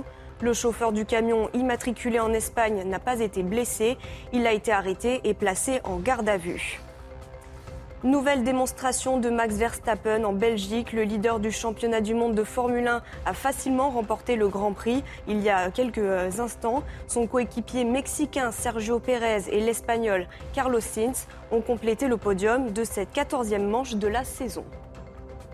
Merci Clément, sa belle victoire de Max Verstappen, hein, leader du championnat du monde que vous avez pu vivre en direct sur l'antenne à deux euh. On en vient à présent à Mulhouse. Mulhouse qui ne décolère pas, plutôt SOS Médecins qui ne décolère pas. Les professionnels suspendent leur activité jusqu'à demain. Explication avec Adrien Spiteri. C'est aux alentours d'11h30 hier qu'un médecin est appelé pour une femme souffrant de douleurs à la cheville. Deux heures plus tard, le docteur arrive au domicile quai du Forst à Mulhouse. Le compagnon de la femme blessée lui reproche alors d'avoir mis trop de temps à arriver. Les insultes fusent, puis des menaces avec un fusil à pompe. Le médecin décide alors de quitter les lieux, mais une fois retourné, l'homme d'une trentaine d'années tire à deux reprises. Il se trouve que finalement c'était un, fusil à billes, mais au moment, le médecin n'en avait aucune idée, euh, la réplique étant parfaite. Le docteur, blessé à l'arrière de la cuisse avec de gros hématomes, parvient à joindre la police. Il a été pris en charge en état de choc. De son côté, le tireur déjà connu des services de police a été interpellé puis placé en garde à vue. Les équipes d'SOS Médecins de Mulhouse dénoncent cette agression. Ils ont décidé d'exercer leur droit de retrait jusqu'à lundi matin. Là, on est sous le choc parce qu'on n'avait pas ce sentiment de peur d'aller consulter et de faire notre métier que nous aimons et de rendre ce vrai service à la population qu'est la visite à domicile. Le cabinet de consultation d'SOS médecins de la ville reste en revanche ouvert aujourd'hui. Mathieu Vallée, c'est, j'ai envie de dire, limite digne du Gorafi. Le problème, c'est que c'est vrai. Ah bah, enfin, c'est le symptôme de l'ensauvagement de notre société. Enfin, comment on peut agresser ceux qui nous soignent, comment on peut agresser ceux qui nous sauvent, comme les pompiers? Donc en réalité, euh, ce qui m'attriste encore dans les éléments que porte votre reportage, c'est qu'encore une fois, c'est pas quelqu'un qu'on ne connaît pas. Mais enfin, j'ai bien compris que depuis euh, quelques jours, depuis euh, les événements à la prison de Fresnes, nous explique qu'il est plus important de réinsérer les détenus plutôt que de protéger les victimes. Donc la réalité, elle est là, c'est que tant qu'on aura 5% de multirécidivistes qui feront 50% des délinquants, et qu'on ne s'occupera pas. Aussi faire les deux, hein. Oui, il faut faire les deux. Ah ben oui, il faut faire les deux. Enfin, non, moi, je préfère d'abord qu'on protège les victimes plutôt qu'on réinsère des gens qui, lorsqu'ils sont ressortis de prison, enfin, déjà, déjà que si le gars en question avait été faire du karting, ce serait déjà mieux là. Mais euh, enfin, blague à part, vous voyez bien que honnêtement, euh, on peut faire les deux, mais il faut d'abord s'occuper des victimes. Enfin, on va être redondant sur ce thème-là, mais enfin, moi, je trouve pas que ça soit rédhibitoire que de dire que les victimes, elles doivent être protégées avant de protéger les détenus de recommettre une infraction dehors. Et d'une certaine manière, ben, pardon, mais c'est que la réinsertion, ça fonctionne pas. Si à chaque fois on a une minorité de voyous qui font 50% la moitié de la délinquance en France, c'est qu'il y a un sujet. Moi, c'est ça qui, qui m'interpelle. Avant, on pourrait se dire c'est des primo-délinquants, c'est des gens qu'on ne connaît pas, donc on ne peut pas prévoir ou anticiper, bah, dans le sens où on est dans Minority Report et on peut prévoir toutes les infractions avant qu'elles se commettent. Mais en tout cas, on peut dire que si les personnes font leur peine du prison jusqu'au bout, que les personnes qui fracassent ceux qui nous protègent, ceux qui nous sauvent, ceux qui nous soignent, elles aillent à chaque fois en prison, et y compris quand c'est le premier acte de délinquance, on pourra dire qu'il y a une vraie volonté de dissuader les éventuels euh, candidats à passer à l'acte de vouloir le faire parce qu'il y aura une peur de la prison, de la sanction et de la condamnation si aujourd'hui n'est pas le cas en France. Voilà. Après, moi, j'apporte évidemment mon soutien à SOS Médecins. Vous imaginez bien qu'encore une fois, une majorité de personnes honnêtes et qui ne demandent rien à personne sont pris en otage parce qu'on a encore une fois un voyou trop connu des services de police et de la justice qui s'est permis, heureusement c'était une arme factice, de pouvoir tirer sur SOS Médecins. Puis vous voyez bien que quand on nous dit que la police, elle tue, Vous imaginez des policiers qui tombent face à ce genre de euh, J'imagine la peur de ce non, mais praticien avec un fusil à pompe factice. Imaginez, voilà, non, mais imaginez Parce qu'on ne sait pas qu'il est factice. Hein. Et c'est ce que j'allais dire. Comment on peut savoir qu'il est factice? Donc vous voyez bien que c'est toujours très difficile de faire face à des personnes euh, irrationnelles qui aujourd'hui, parce que le délai d'intervention était trop long à son goût, alors qu'on sait bien qu'à ce médecin ils sont pris sur tous les fronts avec euh, des dizaines d'appels à l'heure, mmh. eh ben ils puissent se permettre de braquer quelqu'un qui vient soigner, visiblement de ce que j'ai compris, son épouse, en tout cas un membre de sa famille. Et sans... la cheville. oui, il n'est pas venu assez vite là-dessus. Ah, oui, mais, donc là, au bout de deux heures. Un, un, c'est. On tombe à chaque fois plus bas fond, quoi qu'on a creusé, euh, on a toujours creusé plus bas, mais en fait, Philippe il Guibert, vous arrivez à m'expliquer l'inexplicable Je crois que je n'y arriverai pas parce que je n'arrive pas à comprendre comment même un délinquant euh, récidiviste en vient, comment ça peut lui passer par la tête de menacer un médecin qui vient pour son épouse parce qu'il a attendu un petit peu. Enfin, je veux dire, on est un, on est à un degré de de bêtise, de folie, qui est quand même, euh, qui est quand même assez inexplicable. Il faut savoir ce que représente SOS Médecins. Moi, j'ai eu souvent au cours à SOS Médecins il y a quelques, il y a quelques années. Euh, ce sont, c'est un service absolument remarquable qui vient vraiment, qui arrive à hiérarchiser la gravité de, de, de, des appels et des besoins. Et donc, il peut venir en une demi-heure quand c'est urgentissime, et puis qui vient en deux heures quand la personne paraît pouvoir tenir. Et vraiment, c'est des gens d'un grand professionnalisme. C'est une prestation qui, d'ailleurs, qui coûte plus cher aussi, mais qui, ça me paraît tout à fait normal. Et il faut bien mesurer quand même que euh, de ne pas respecter ces médecins qui travaillent souvent de nuit, parce que l'essentiel se passe, le plus grave ou le plus important se passe la nuit, euh, c'est de remettre en cause un élément tout à fait fondamental au moins dans les grandes villes, de notre système de santé. Les urgences sont engorgées, les médecins euh, habituels ne travaillent pas euh, le soir, ne travaillent pas la nuit, et donc on a besoin, un, besoin absolument vital, dans certains cas vital, de ce type de structure. Et donc là, c'est un élément, je pense que ça n'arrive pas tous les jours, mais euh, ce que j'ai lu montre qu'ils ont souvent des menaces verbales où il y a ils se font engueuler tout simplement, ce qui sont pas ah oui on a attendu trois quarts d'heure. On est arrivé à un degré de bêtise et j'utilise le mot bêtise pour pas être grossier. De gens qui ne se rendent même pas compte du privilège qu'ils ont de vivre dans un pays, c'est loin d'être le cas partout, où il y a un médecin qui peut arriver en pleine nuit dans des délais ils relativement sur le dos de la bête, ils en sont tout à fait conscients. Hein. Il y a du privilège. Vous croyez? Moi, je crois qu'il y a un niveau de, Oui, ils ont une créance de, bêtise profonde. Non, je pense. Alors, euh, d'abord, en toute rigueur, on ne sait pas à qui on a affaire. Est-ce qu'on a affaire à quelqu'un qui est qui est délirant, un forcené, un dingue, on sait, ne sait pas, qui a des problèmes psychiatriques, c'est possible. Pour faire ça, il faut quand même pas être très dans sa tête. Mais on peut aussi avoir un profil type racaille. Oui, c'est tout à fait possible. Et donc, il y, a des mécanismes distincts. On a un phénomène qui est mondial, pratiquement, qui fait que, comme disait Lacan, la société, c'est quand les gens ont un couvercle sur la tête et que le couvercle tient. On a tous des frustrations, on peut tous être frustrés, mais simplement être en société, c'est arriver à gérer ces pulsions et ces frustrations. Et, là, manifestement, dans le monde entier, voilà, le, bouchon, il tient plus.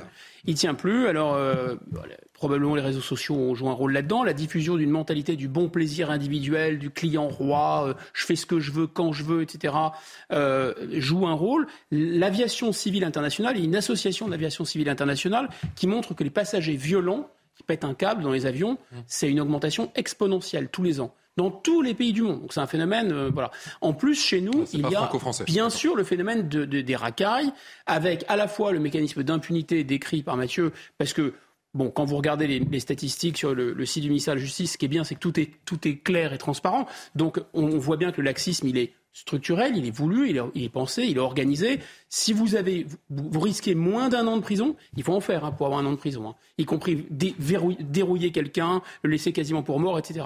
Mais vous n'allez pas en prison, vous n'allez même pas faire un stage de karting en fait, si vous voulez. Donc évidemment, il y a, il y a une, effectivement, de la part de gens violents, et c'est inévitable qu'il y ait des gens violents dans n'importe quelle société, un sentiment d'impunité. Plus vous avez cette culture très particulière de la racaille, wesh, etc., qui considèrent qu'ils ont une créance et que euh, effectivement ils doivent se rembourser sur le dos de la bête, et c'est sans pitié. voilà ce que nous dit le ministre de la Santé, François Braun. On va le redécouvrir, s'il vous plaît. Je condamne fermement l'agression inadmissible d'un médecin de SOS Médecins hier à Mulhouse, menacé de mort et blessé par les tirs lors d'une visite à domicile. Je lui adresse tout mon soutien, ainsi qu'à ses proches et à toutes les équipes. Alors, bien sûr, euh, il fait ce que tout ministre fait, mais comment assurer aujourd'hui aux Français que cela n'arrivera plus? C'est tout simplement impossible. Ah bah de toute façon là, ce qu'on peut saluer, c'est que c'est bien normal, c'est que les policiers sont intervenus rapidement, que l'auteur présumé a été interpellé. Et pour répondre à Gomigo, si je me trompe pas, il va être déféré en comparaison immédiate demain pour répondre des faits qui lui sont reprochés. Là, pareil, il faut que la justice elle, frappe fort. Là, il faut évidemment faire un exemple. Stage de karting. Alors j'espère pas. En tout cas, euh, les stages de citoyenneté, les stages de les travaux sont pas vraiment représentatifs de la prison française. Ah, les, bah justement, on est dans une société de symboles, donc c'est bien de montrer que quand on s'en prend à quelqu'un qui protège, qui soigne, qui sauve, on puisse frapper fort, frapper vite et frapper fermement. Donc j'espère qu'il y aura une peine de prison ferme avec un mandat de dépôt, c'est-à-dire que le juge qui s'exprime dans le peuple français dira que la personne, juste après la condamnation, au-delà d'un an, vous avez raison Guillaume Bigot de le rappeler, c'est qu'aujourd'hui, en dessous d'un an, on va pas en prison, donc au-delà d'un an, comme ça c'est une peine de prison forte. Là, pour une agression sur une personne chargée d'une mission de service public, c'est trois ans qui a encouru, avec des circonstances aggravantes, puisqu'il y a eu l'usage d'une arme. Normalement, là, il devrait y avoir de la prison à la clé. Ah ben, normalement, il devrait y avoir de la prison à la clé. en tout cas, c'est primordial. On peut avoir fait une belle enquête, on peut être intervenu rapidement, on peut s'indigner comme il est bien légitime de le faire. Si derrière, il n'y a pas une condamnation ferme, avec une incarcération ferme, avec une peine de prison qui soit exécutée jusqu'au Même avec une arme factice, pardon, tout coupé? Oui, oui, bah bien sûr. Ah, mais vous savez que peut-être que ça va faire de la prévention. Euh, je le dis avec ironie, mais quand vous braquez une bijouterie, quand vous braquez un commerçant, quand vous braquez une personne, arme factice ou pas arme factice, vous êtes considéré comme ayant une arme létale qui peut tuer parce que vous n'êtes pas censé le savoir, comme vous l'avez dit à juste titre. Tout à Patrice faire. Quand vous êtes menacé avec une arme, vous savez pas si c'est une vraie ou une factice. Vous savez pas si c'est une réplique vulgaire qui parfois ressemble parfaitement à celle. Qui oui, mais on pourrait dire que l'assaillant, lui, sait que forcément, il ne va pas, il ne va pas tuer la personne. Non, mais il y a que l'assaillant qui le sait. Oui, oui. Euh, c'est vrai que... Non, mais vous avez raison de poser la question. Euh, c'est vrai que quand vous on vous braque avec une arme, vous savez pas si derrière c'est une munition qui va vous tuer ou si c'est simplement euh, un pistolet. Des billes, quoi. Des billes, voilà, qui vont, comme c'était le câlin, qui va euh, sortir et qui peut aussi euh, mm. faire très mal. On l'a vu sur l'hématome qu'évoquait la victime dans le reportage. Donc, moi, je vous ai dit, on fait déjà beaucoup. Hein, les policiers, on l'a déjà dit, accompagnent systématiquement les pompiers dans des quartiers difficiles parce qu'ils sont caillassés, parce qu'ils sont l'objet de tirs de, de mortier. Donc, on voit bien que SOS Médecins, enfin maintenant, s'il faut accompagner toutes les personnes qui rentrent dans un quartier, ça va être très compliqué. Vous avez SOS Médecins, mais vous avez aussi les enseignants qui, dans des établissements euh, difficiles, transmettent les savoirs avec euh, complexité. On l'a dit, avec la rentrée scolaire. Et là, c'est pareil. On a des référents pour euh, ces établissements scolaires. On a des cheminements particuliers, notamment une priorisation pour la prise de plainte. Donc, il y a déjà beaucoup qui est fait. Malheureusement, le risque zéro n'existe pas. Malheureusement, j'ose dire, parce qu'effectivement, dans le meilleur des mondes, on aimerait que ces agressions n'aient pas lieu. Philippe Guibert. On n'a pas de nouvelles de son épouse là, j'espère qu'elle a été soignée tout de même, parce que non, mais dans, le dans la tentative de compréhension, mais je ne crois pas qu'il faut essayer de comprendre, pour les raisons que vous avez dites, hein, Guillaume. Euh, le type, quand même, menace un médecin qui vient soigner son épouse. Mais pas assez vite à nouveau. Euh, oui, mais pas assez vite. mais du coup, son épouse, gérer sa frustration. Elle a été soignée encore beaucoup plus tard, j'imagine. gérer sa frustration. Donc, il faut quand même un. Là, je sais pas si le, type était sous l'emprise euh, d'une drogue ou, ou autre chose, mais là, quand même, on à un degré de d'imbécilité profonde. D'imbécilité, et puis il y a surtout la, notion de loi qui n'est pas installée. C'est le bon plaisir individuel, c'est je Mais c'est même pas le bon plaisir, parce qu'il sanctionne sa femme en faisant ça. Si on a bien compris l'affaire, euh, le médecin venait pas pour lui, il venait pour son épouse qui souffrait de la cheville. je ne sais pas quel était le degré de gravité, mais je pense que si le médecin à Mulhouse a mis deux heures, c'est que c'était pas dans les demandes les plus urgentes, parce que pour avoir éprouvé euh, la, qualité du service des SOS médecins, en général, ils viennent en moins de deux heures en une heure, une heure et demie. Et, mais, mais ce qui est incroyable, c'est dans cette affaire, au-delà de la, la violence euh, revendiqué et assumé de la part de cet homme, c'est qu'en plus il pénalise sa femme. Donc là, je pense qu'il y a un ressort soit psychologique, psychiatrique, soit une affaire de drogue derrière, parce que euh, à ce degré d'imbécilité, je, je, je, ne crois pas que on ait tous les éléments d'information qui nous permettent de comprendre. Et, vous c'est souvent ce qui ressort et ça peut parfois changer la donne. Cette, euh, ces images absolument édifiantes euh, d'un gars qui avait commandé un une livraison d'un plat à domicile. Euh, donc il y avait un livreur qui devait, et le livreur était en retard. Et il l'avait, non seulement il l'avait dérouillé, il l'avait massacré, mais en plus c'était un flot d'insultes racistes ignoble, absolument ignoble. Donc on voit bien cette mentalité, elle est bien installée. Il y a des prédateurs parmi nous, il y a de la graine de SS parmi nous, et des gens qui sont prêts à tout et à tuer parce qu'ils ne supportent pas d'être frustrés. Allez, salaire, pénurie de profs, le sujet d'inquiétude ne manque pas, vous le savez. En ces jours de rentrée, la pression est belle et bien présente, palpable pour un certain Papendia. La rentrée approche à grands pas, c'est le tous les dangers pour le tout nouveau ministre de l'Éducation nationale qui mise grandement, vous le savez, sur les contractuels. On parle de 4000 postes tout de même. Écoutez le sentiment de SOS Éducation. C'était ce matin, dans la matinale. imaginez que votre enfant doit se faire opérer et qu'un chirurgien sur cinq n'a pas de diplôme et est formé en quatre jours. Emmanuel Macron joue à la roulette russe euh, avec nos enfants. Hein. La majorité des contractuels n'a aucune expérience de l'enseignement, aucun niveau académique. Dans cette euh, pseudo-formation express, hein, on a deux jours hein, qui sont dédiés aux fondamentaux euh, des, mathématiques, et du français, ce qui est dramatiquement risible. Certains ne savent même pas quelle classe ils auront la semaine prochaine, quel niveau est attendu pour leurs élèves ou comment préparer une séance d'enseignement. S'ajoute à cette situation finalement de déclassement euh, de l'école française un mépris du gouvernement pour la fonction des professeurs qui est absolument scandaleux en fait. L'éducation nationale, là, elle va pas mettre un, professeur devant chaque élève, hein. elle va tenter d'y mettre un adulte. Hein. Mais instruire, c'est pas faire du gardiennage d'enfant, hein. c'est élever l'enfant.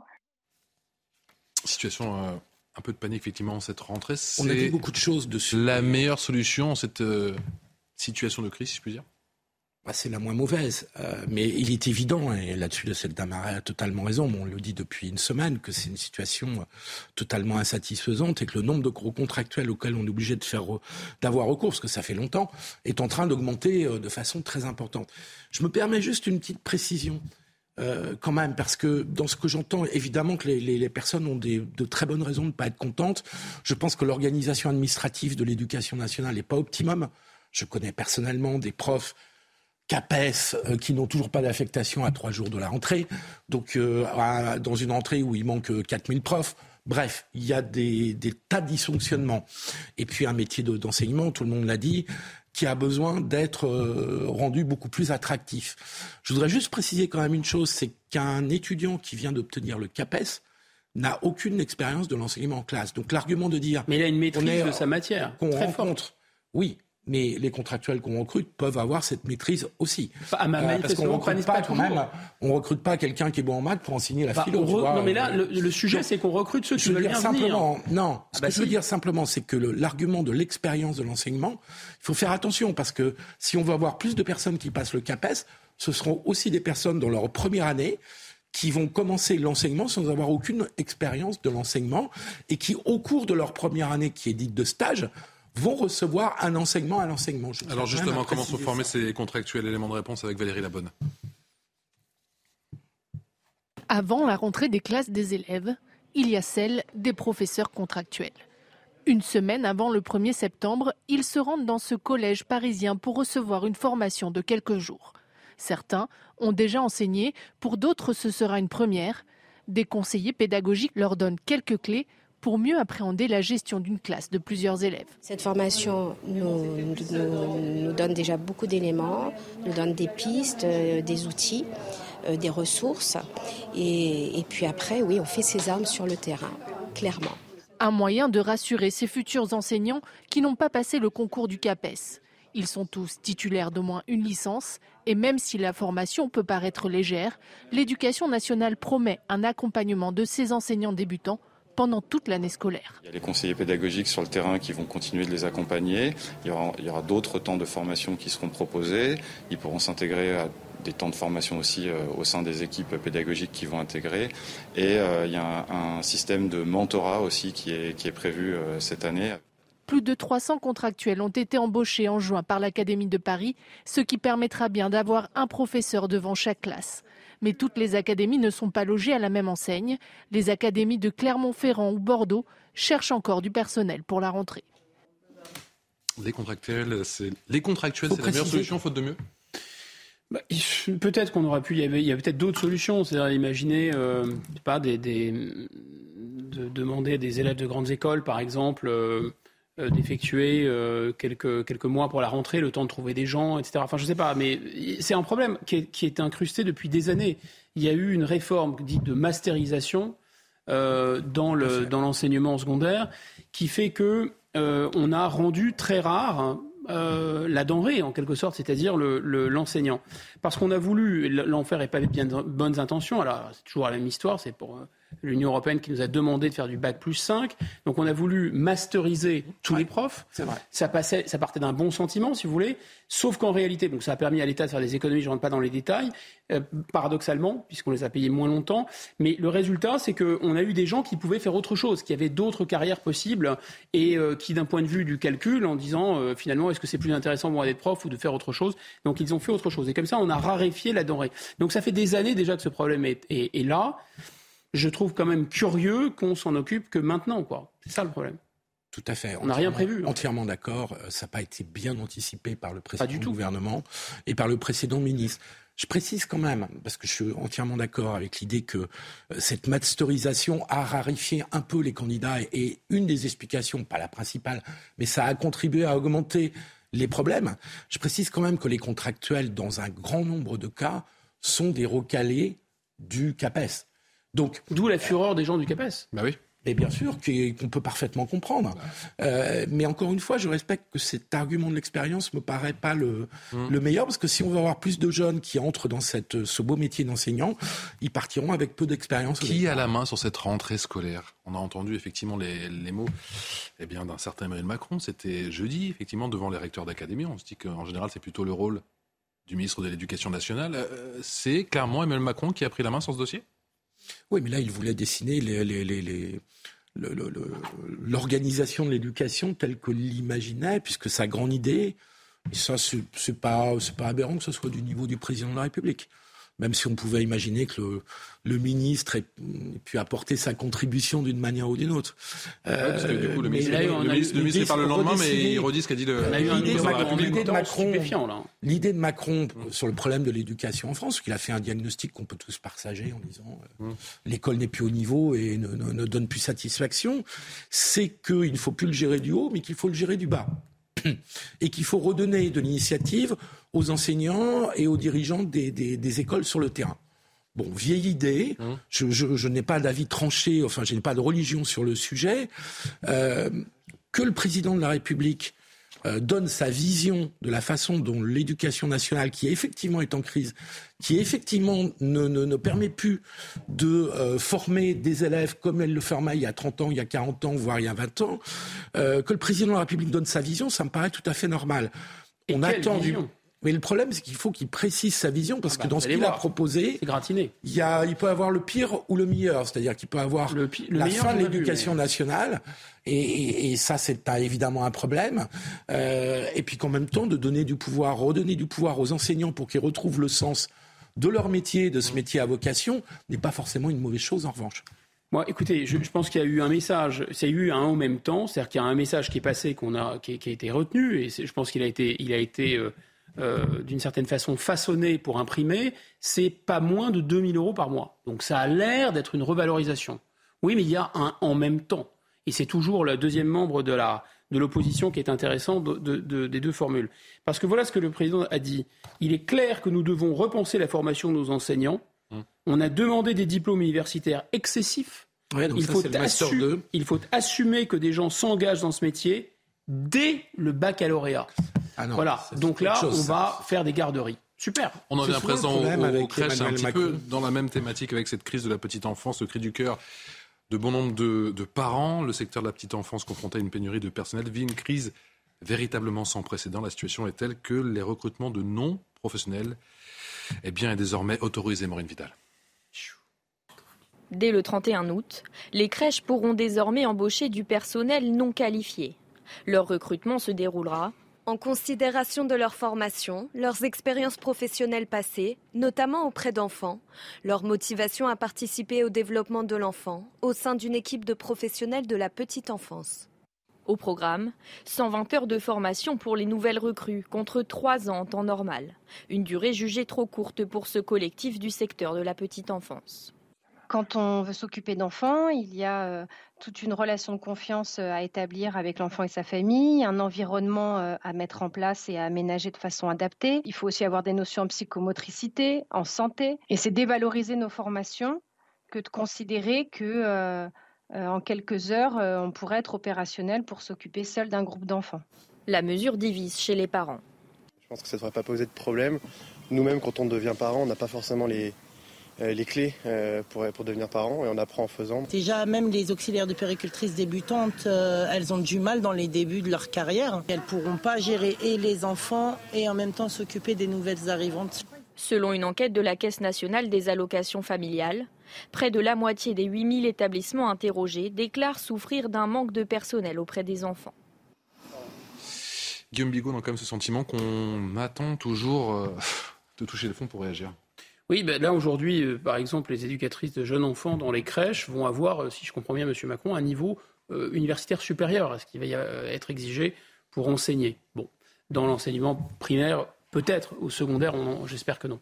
et là, on voit que ce problème de, de crise des vocations se retrouve partout parce qu'il y a une déconsidération euh, du service public, parce que, évidemment, il y a la question des rémunérations, il y a la question de l'urbanisation, euh, de la géographie urbaine. En fait, euh, là où il y a des crèches, les, les, gens qui travaillent dans ces crèches habitent très très loin. Les horaires sont des horaires, évidemment, qui sont calés sur les horaires de travail. Donc tout ça est très complexe. On ne peut plus, on ne peut pas, avec un salaire d'éducatrice de jeunes enfants ou avec un salaire de, de, encore d'auxiliaires de, puériculture se, loger euh, en centre-ville. C'est impossible.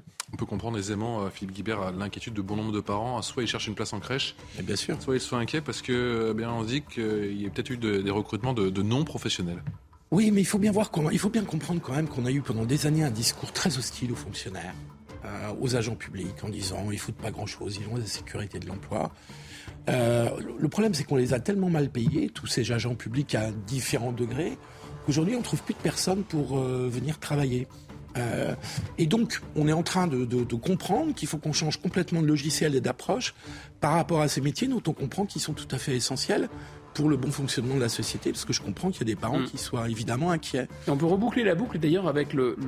Le, parce que qu'est-ce qui se passe dans les crèches ou ailleurs des, des, contraintes bureaucratiques, de plus en plus de normes, des gens qui veulent se couvrir, ouvrir le parapluie, etc. Et aussi des problématiques d'argent. C'est-à-dire que de plus en plus, le service public est délégué à des groupes privés. Ces groupes privés font de la com, investissent énormément d'argent sur des slogans de développement durable, etc. Ne payent pas les gens, en fait, ou très très mal. Euh, voilà, ne les forment quasiment pas. L'essentiel, c'est dans la com, c'est dans la pub, euh, c'est dans la bien-pensance, etc. Et pour l'actionnaire aussi, évidemment. Rapidement, Mathieu Valère, on a beaucoup parlé des contractuels. C'est un sujet aussi au sein de la police? Bah nous, on a d'abord les policiers adjoints qui étaient avant des agents de sécurité qui peuvent faire euh, deux fois un contrat de trois ans. Mmh. Et euh, nous, ce qu'on avait proposé au niveau de la sécurité, c'est que vous savez, il y a une voie d'accès professionnel pour les policiers expérimentés pour devenir officiers ou même les officiers commissaires. On a demandé, ça devrait être mis en place, que les policiers adjoints qu'on connaît bien, qui ont fait preuve d'une expérience et d'un engagement au sein des forces de l'ordre, puissent bénéficier d'une voie de recrutement particulière qui mette en avant l'expérience acquise, leur personnalité, leur profil, pour qu'on puisse effectivement, lorsque ces policiers adjoints découvrent le milieu de la police, concrétiser cet engagement euh, d'une certaine manière tout le long de la parcours de carrière en devenant à minima gardien de la paix. Et on a cette fameuse aussi maintenant réserve opérationnelle depuis le 1er janvier qui, je le rappelle, euh, a, euh, encouragé 7000 de nos compatriotes à rejoindre les rangs de la police. Dans chaque département, il y a un service de recrutement de police qui n'hésite pas à prendre la tâche avec eux ou sur les réseaux sociaux ou Internet mhm. parce qu'on recrute encore des gens pour cette réserve opérationnelle. C'est magnifique. Vous partagez le quotidien un mois de formation avec un mois de formation. Non, c'est pas qu'un jour. Et puis dans ces mois de formation, il y a euh, des échanges avec des professionnels qui les forment dans des centres euh, de compagnie républicaine de sécurité. forcément. Donc ils n'hésitent pas parce que on recrute et même quand on est boulanger, artisan, commerçant. Je paye la pub de ma poche. Attention, Mathieu Vallet. Comment? Je paye la pub de ma poche. Ah, Arrêtez. voilà, voilà. Merci. Vous restez avec nous. On va parler justement, vous l'évoquez, de maître Éric Morin qui a donc malheureusement pour nous, j'imagine, jeté l'éponge. L'avocat qui raccroche, on en parle avec mes nouveaux invités dans un instant punchline jusqu'à 20h ce soir sur CNews. 18h passées de 32 minutes. Ouh là là, nous sommes très très en retard. Gabriel Cluzel, bonsoir. Bonsoir Patrice. Directrice de rédaction de Boulevard Voltaire, Benjamin Morel, bonsoir, maître de conférence en droit public. Paul Melun, bonsoir. Bonsoir Patrice. Essayiste, je le rappelle, on parle dans un instant effectivement cette démission, si je puis dire, maître euh, Éric Morin qui a donc euh, décidé de raccrocher euh, sa robe d'avocat juste après l'essentiel de l'actualité à 18h passé de 32 minutes. C'est avec vous, ma chère Clémence Barbier. Des annonces seront faites prochainement sur une possible augmentation des livraisons de gaz algérien en direction de la France. C'est ce qu'a annoncé aujourd'hui le porte-parole du gouvernement Olivier Véran au lendemain de la visite d'Emmanuel Macron en Algérie. Des négociations seraient actuellement en cours entre Engie et des responsables algériens pour porter cette augmentation jusqu'à 50% des volumes actuels. En Italie, le pape a rendu hommage à la population de l'Aquila lors d'une visite dans la capitale des Abruzzes. La région continue de penser les plaies d'un séisme meurtrier en 2009 qui avait fait plus de 300 morts et 1600 blessés. Le pape François a ensuite rejoint la place de la basilique Sainte-Marie de Collemaggio, gravement endommagée durant le séisme. Cet édifice est célèbre pour abriter la plus ancienne porte sainte du monde. Le départ de la deuxième étape de la solitaire du Figaro a été donné ce dimanche en baie de Port-la-Forêt dans le Finistère. Cette compétition où ici naissent les légendes promet un sacré spectacle tout au long des 1979 miles à parcourir. Parmi les 33 skippers inscrits, 9 tenteront l'aventure pour la première fois. Clémence Barbier, c'est un ténor du barreau de Paris, ou plutôt c'était Éric Morin, connu pour ses nombreux faits d'armes, a décidé euh, finalement de jeter l'éponge. Il raccroche, le célèbre avocat épuisé, désabusé, écœuré par un système judiciaire qu'il ne reconnaît plus, Alexis Vallée. Éric Morin se dit épuisé. Il ne veut plus se battre contre un milieu judiciaire qu'il considère, selon ses propres mots, toujours plus grippé, rouillé, bloqué. Dans un communiqué publié sur Twitter, l'avocat fait part de son amertume. Je ne veux pas être dans quelques années un avocat de 60, puis de 65, puis de 70 ans, au milieu de ce monde de justice qui ne nous écoute plus. Je crois que j'en ai plus la force. Éric Morin fait un compte-rendu négatif de la situation. Il dénonce un manque de vraies réformes, la course à la rentabilité ou la lutte d'ego. Avoir prêté serment d'humanité, c'est avoir promis de prendre la peine et les coups à la place de nos clients. Pas de colmater un système gangrené et en rien, rien de rien réparé. Ce pamphlet, Alain Jacubowicz le comprend et l'approuve.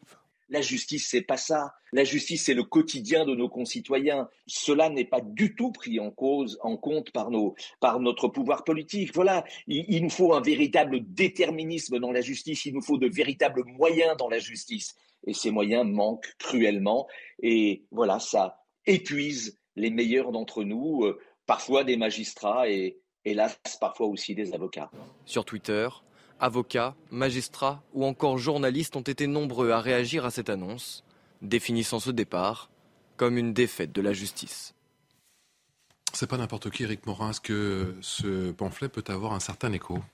Ça peut avoir en effet un certain écho, parce qu'en réalité, ça témoigne aujourd'hui d'un malaise assez grand chez tous les professionnels de la justice, qu'ils soient avocats, magistrats, greffiers, parce que vous avez une, une justice qui aujourd'hui est en effet dans une situation qui est une situation extrêmement complexe. Il faut bien voir que lors de certains hivers, on ne euh, chauffe plus certains tribunaux, justement parce qu'il n'y a plus les moyens de les chauffer. Mmh. Il faut voir que vous avez des procès qui sont reportés euh, à des dates euh, impossibles, pas par manque de magistrats, mais par manque de greffiers. Et donc, dès le moment où vous avez une institution qui n'est plus en capacité de remplir son rôle, il est extrêmement difficile aujourd'hui de passer le concours euh, de magistrat, par exemple. C'est un concours extrêmement sélectif. Vous arrivez en tant que magistrat dans un tribunal avec des grands idéaux concernant le service public, votre rôle, etc. La réalité, c'est que vous n'avez pas les moyens de mettre en application ces idéaux et que vous êtes dans la gestion d'une euh, urgence et d'un engorgement judiciaire qui aujourd'hui eh bien, devient extrêmement compliqué. Donc les professionnels de la justice ne peuvent plus tout à fait remplir leur rôle.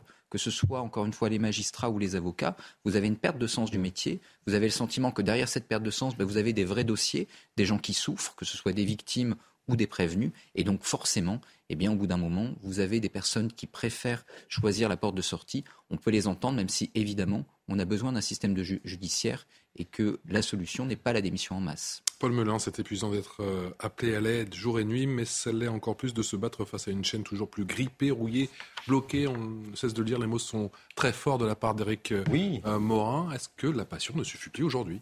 Oui, absolument. Et puis je, souscris à, l'analyse qui vient d'être faite par, par, Benjamin ici. Euh, nous avons aujourd'hui une justice qui effectivement est à l'os. On le voit bien, avec, on le dit année après année, élection présidentielle après élection présidentielle, un manque de moyens criant, notamment, par exemple, quand on compare, il ne faut pas aller très loin, quand on compare au budget qui est alloué à la justice, par exemple, en Allemagne. Hein. Un justiciable français, c'est à peu près 60-70 euros d'investi par justiciable en France pour la justice. C'est quasiment le double d'un certain nombre de grands pays de l'OCDE. Donc, aujourd'hui, effectivement, eh bien, il y a un manque de moyens qui est très important. Je crois qu'il y a un consensus là-dessus de la part des magistrats, de la part euh, des avocats, de la part des greffiers, de la part de tous les personnels de la justice. Et on reconnaît dans une grande démocratie, dans une grande république comme l'est la France, à sa capacité eh bien, à pouvoir rendre la justice décemment, tranquillement et dans de bonnes conditions. tant que ce problème-là ne sera pas géré, il sera difficile de mener la justice en bon ordre. Après, il y aura, on pourra traiter effectivement de sujets euh, de fond, disons, sur le recrutement des magistrats, sur la façon dont on peut traiter les peines dans un triptyque dont moi je parle beaucoup pour parler des questions d'insécurité, entre les questions migratoires, les questions de police et les questions de justice, les questions de peine. Hein. On pourrait après parler des peines planchées, du nombre de places de prison, etc. Mais pour que toute cette chaîne-là, elle soit en bon ordre, on a besoin d'investir financièrement dans la justice et ça, c'était une promesse du candidat Macron aux deux dernières présidentielles. Qui a été annoncé par Éric Dupont-Moretti, c'est pas suffisant? Ben, C'est pas suffisant aujourd'hui, on le voit bien. Et, le témoignage de Maître Morin illustre à merveille cette difficulté qu'il y a. Et aujourd'hui, il y a très peu d'avocats auxquels vous pouvez parler qui ne vont pas vous dire que la situation, elle est mmh. gravissime. Mmh. Euh, Gabriel Cluzel, je ne veux pas être dans quelques années un avocat de 60, puis 65, puis de 70 ans, et puis de plus encore au milieu de ce monde de justice qui ne nous écoute plus. Je crois que je n'en ai plus la force, nous dit Maître Morin. Le système judiciaire est-il parti pour user nos meilleurs pénalistes? Euh, oui, de fait. Alors moi, je, je, suis très frappée par cette phrase qui est pleine de désillusion, mais qui euh, peut s'étendre à, à d'autres professions. C'est comme s'il y avait une désaffection, vous savez, ces métiers euh, panoplie, pourrait-on dire, ces métiers qui font rêver les enfants, ces métiers nobles, qui font l'objet de grandes vocations euh, dès, dès, dès l'adolescence. Hein. On peut, on sait ce qu'est un avocat, un médecin, policier, un pompier, etc., militaire. Et, et en revanche, c'est difficile d'expliquer à un enfant quand on fait des fusions-acquisitions, quand on travaille chez McKinsey. Ça, il, il, il le visualise pas très bien. Et, et, bien, et pourtant, ces métiers très nobles, donc ces métiers panoplie, eh bien, sont, sont, indispensables à la société. Et on se rend compte que ceux qui les exercent, ceux qui ont travaillé pour y accéder, euh, sont aujourd'hui euh, écœurés parce que je pense que pendant des dizaines d'années, on n'a pas investi sur ces métiers-là. On a compté sur le fait que euh, oh, il y avait des belles vocations. Que la passion allait suffire, encore une fois. Exactement. Et qu'on pouvait en tirer sur la corde et tirer sur la corde. On disait, bah quoi, vous n'avez pas la vocation? Bah donc vous pouvez bosser comme un âne avec très peu de moyens. Et, si vous faites le, détail d'aujourd'hui, les profs, on, peut le dire aussi, hein, toutes ces professions euh, qui, sont exsangues, eh bien, euh, elles, relèvent toutes de, ce syndrome. Ces gens qui servent plutôt que de se servir, on les a complètement oubliés. Et euh, pour finalement des, métiers dont on pourrait dire que parfois ils sculptent un peu la fumée et ils se servent encore une fois avant de servir. Benjamin Morel, Éric Morin dénoncent entre autres les non-réformes, hein, toujours plus déconsidérantes, dit-il, de la justice. Il regrette aussi les audiences renvoyées à un an ou plus, les délais de convocation toujours plus longs, notamment en matière familiale, les commissions rogatoires qu'on attend parfois des années, les erreurs matérielles exponentielles, les prorogations des délibérés et je vais m'arrêter là parce qu'il y en a encore et encore, effectivement, la lettre, le communiqué est assez long. Oui, ben le sujet central, on l'a déjà abordé, c'est celui du financement des grands services publics, et là, en l'occurrence, de la justice. C'est-à-dire que les erreurs matérielles, etc., si vous avez des agents qui sont surmenés et qui n'ont pas la possibilité de bien gérer les dossiers, évidemment, un, ces dossiers prennent beaucoup de temps parce qu'en réalité, souvent, encore une fois, vous manquez ne serait-ce que de greffier. Au prud'homme, on a également des temps qui rallongent parce que, ben voilà, c'est pas un faute de magistrat, mais là, pour le coup, de greffier, et parce que, eh bien, vous avez des agents qui euh, n'ont pas les moyens, souvent, de bien faire le travail comme il faut parce qu'ils ont trop de dossiers. Mais il n'y a pas qu'une question de moyens. C'est-à-dire que, évidemment, cette question-là est centrale. Mais on n'a pas simplifié, alors qu'on en parle depuis des années, le code de procédure pénale. Or, il faut voir que toute la paperasse qui est inhérente, eh bien, elle retombe justement sur toutes ces agences, à la fois les policiers, mais également les magistrats, les avocats. Donc, ça pose un vrai, vrai problème. Là, il y avait une mesure de simplification qui était nécessaire. Et il y a également une forme de mépris symbolique. Prenons quelque chose qui a choqué beaucoup d'avocats et beaucoup de magistrats le fait qu'on déplace euh, le tribunal correctionnel de l'île de la Cité à euh, la périphérie parisienne, à mmh. Paris. Il faut voir que là, il y a une forme de relégation symbolique. Il y a des études qui ont été faites en sciences politiques sur, grosso modo, eh bien, qu'est-ce qui a imposé l'autorité dans une justice? Eh bien, en réalité, les lieux imposent l'autorité un immeuble qui ressemble à un immeuble d'assurance n'a pas la même autorité vis-à-vis des prévenus. Sans parking. Sans parking et donne beaucoup moins euh, de prestige beaucoup d'avocats qui me le disent. à ceux qui y travaillent que eh bien, les colonnades, les chapiteaux coréens, etc. C'est une forme de relégation symbolique. Alors peut-être c'est plus pratique, mais en réalité, c'est même pas plus pratique parce que lorsque vous discutez avec les avocats, ils vous disent que non seulement il y a la relégation symbolique, mais il y a également une forme de rigidification à l'extrême des procédures. Les magistrats, ils les croisent plus. Et donc ce, qu'avant, ce qui avant pouvait être géré rapidement entre deux couloirs pour, grosso modo, fluidifier la procédure et faire que ça aille plus vite. Aujourd'hui, ce n'est plus possible. Donc vous ankylosez les procédures, vous reléguez symboliquement ces professions, vous mettez pas d'argent en plus et ensuite vous étonnez que ça ne marche pas. Paul Mais cher Benjamin, je crois que derrière la relégation symbolique de la justice, par exemple, mais on pourrait aussi citer la diplomatie avec la France qui est en train de brader ses ambassades, qui confie la sécurité des ambassades parfois à des agents privés et plus aux gendarmes. Vous voyez, il y a toute une série de choses comme Même ça. Le Conseil d'État le fait, ça. Absolument. Et tout cela, finalement, il ne faut pas se cacher derrière son petit doigt. Euh, ça répond à un agenda et à une idéologie. L'idéologie du moins d'État et d'un État plus faible. Une idéologie de la mondialisation, de la financiarisation et de l'économie de marché qui nous pousse à dire finalement depuis une quarantaine, une cinquantaine d'années, euh, non à l'État euh, obèse, comme on dit. Euh, L'État prend trop de place. L'État-providence coûte trop cher. Il faut rationaliser tout ça, rentabiliser, etc., etc. Tout ça aussi en lien avec les dogmes de la Commission européenne et de Bruxelles. Et les conséquences, eh bien, effectivement, on les voit tous les jours et on les mesure avec le salaire des professeurs qui n'est pas à la hauteur, mmh. avec le manque de moyens qui peuvent être alloués à nos policiers, à nos pompiers. On a vu le sujet des Canadaires pendant les incendies qui a, qui a été absolument criant. Le manque de moyens dans notre défense, dans notre armée. Et donc, comme cela, peu à peu, d'année en année, de décennie en décennie, on détricote ce qui a été construit après le Conseil national de la résistance par le général de Gaulle, après pendant les prémices de la Ve République et pendant les Trente Glorieuses, et on se retrouve à l'os dans tous les secteurs. Il est temps d'en finir avec cette spirale. Euh, oui, moi ce que je trouve très préoccupant, c'est que c'est vrai que la, justice, euh, c'est un moment qu'on la critique, qu'on pointe ses manquements ou en tout cas son, son, euh, son, manque de moyens, par exemple. Euh, mais souvent, ce sont les victimes qui pointent cela, ce sont les policiers. Mais c'est vrai que les avocats, euh, Dupont, mm, le, le garde des sceaux étant lui-même avocat, on se disait bon, peut-être que finalement, ils sont les mieux lotis dans cette affaire. Et ce n'est pas le cas. Non, ce qui est frappant, c'est que c'est surtout un pénaliste. Et là aussi, je ferai une comparaison avec la médecine. Euh, c'est quand même la partie finalement la plus noble et pourtant c'est vraiment le parent pauvre du métier. Aujourd'hui, quand on veut gagner de l'argent, on va faire du droit des affaires mmh. et euh, on mmh. fait pas du droit pénal. Et ben, on pourrait dire qu'en médecine, il vaut mieux faire de la chirurgie esthétique que d'être urgentiste. Et c'est vrai qu'il y a un problème dans notre société parce que euh, quand un avocat pénaliste baisse les bras, eh bien c'est c'est c'est tous tout, tout, toutes les victimes, tous les délinquants, enfin tous ceux qui ont le droit à une justice dans ce pays, qui qui sont évidemment sanctionner. Vous avez évoqué justement Éric Dupont-Moretti. Est-il l'homme de la situation? Peut-il, oui ou non, réparer la justice? Écoutez le sentiment de maître Alain Jakubowicz, qui était l'invité de CNews. Écoutez, tout est difficile pour notre ministre. Euh, il est surtout pour lui difficile d'être ministre. Vous savez, moi, je, me souviens de cette vidéo qui, qui circulait lorsqu'il est, il est devenu garde des Sceaux, où on l'entend dire moi garde des sceaux jamais mais, d'abord qui me demandera? Puis en plus moi je moi je, suis pas j'ai pas envie d'avaler des couleuvres enfin c'est pas des couleuvres qu'il avale c'est des boas c'est des boas qu'il avale. Vous savez, moi, ce qui m'a rendu triste dans l'affaire de Fresnes, en dehors de toute cette hypermédiatisation, c'est sa position à lui. S'il était toujours avocat, s'il était toujours avec nous, s'il avait toujours sa robe, on l'aurait entendu, on l'aurait entendu hurler, et à juste titre.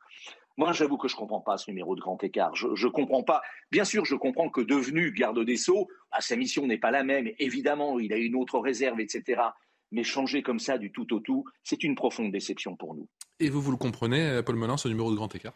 Euh, je le comprends peut-être, mais ça va pas être très sympathique pour Monsieur Dupont-Moretti, n'est-ce pas? Parce que la compréhension que j'en ai est vieille comme le monde, est vieille comme la politique. Je crois qu'il y a une part, disons, sans faire offense à Maître Dupont-Moretti, une part d'opportunisme politique derrière tout ça, et que du moment que, alors certains qui seront plus aimables avec lui appelleront ça solidarité gouvernementale. Moi, j'ai l'impression, si vous voulez, qu'il a en quelque sorte mis de côté un certain nombre de sujets qui auraient pu le préoccuper en amont de sa nomination au poste de garde des Sceaux, qu'il a aujourd'hui effectivement mis sous le tapis euh, parce qu'il a effectivement une volonté de rester à sa place, mhm. de vivre un destin politique, etc., etc. C'est l'ubris. Donc, alors, on peut le déplorer. Euh, comme le fait Medjay Kupovic, et il a parfaitement euh, raison. Maintenant, euh, je crois que tous les justiciables que nous sommes aimerions qu'à un moment donné, si vous voulez, le politique reprenne la main et que, effectivement, notamment par rapport à la technostructure, notamment par rapport aux puissances de l'argent, eh un ministre digne de ce nom puisse lancer une vaste campagne de réinvestissement dans la justice. Et j'ai bien peur que ce ne soit pas M. Dupont-Moretti qui soit un jour à l'origine d'une telle vague de réinvestissement public.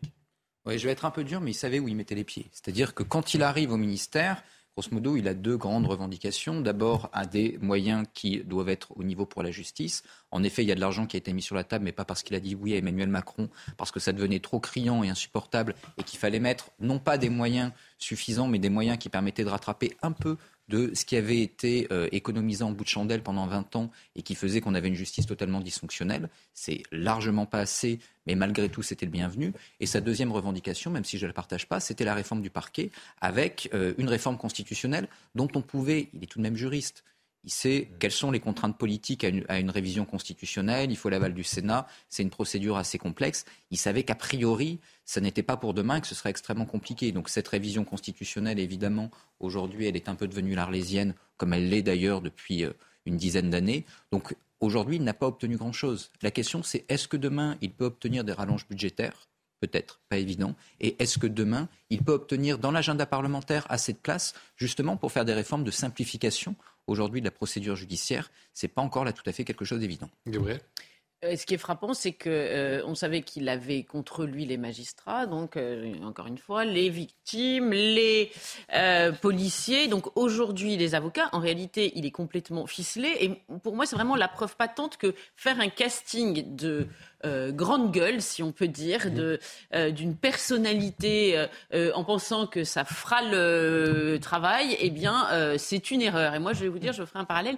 Je pense que le choix de Papendiaï est un petit peu similaire. C'est-à-dire que c'est, on l'attend sur des dossiers de fond qui, réclament une vision et, on prend quelqu'un qui est un symbole. Et on voit, et pour moi, Éric Dupont-Moretti est vraiment l'erreur de casting de ce gouvernement. Et alors, ce qui est fou, c'est que ça a été celle du premier quinquennat et finalement, euh, elle est celle aussi du deuxième quinquennat. Et en même temps, je vous coupe, Gabriel Papendia, j'ai le sentiment qu'il a été présenté à juste titre comme l'anti-bancaire, mais quand on regarde les équipes qui, sont, qui composent encore une fois son ministère, euh, il n'y a pas vraiment de rupture, il n'y a pas vraiment de, pas vraiment de changement. Du coup, on se pose des questions, on se demande si ça va être la continuité ou si ça va être la rupture Oui, bah précisément. Mais vous voyez, c'est encore plus grave. Ça veut dire qu'on ne sait pas, vous, vous dites, on ne sait pas si c'est la continuité ou la rupture. Bah on ne sait pas où il va en réalité.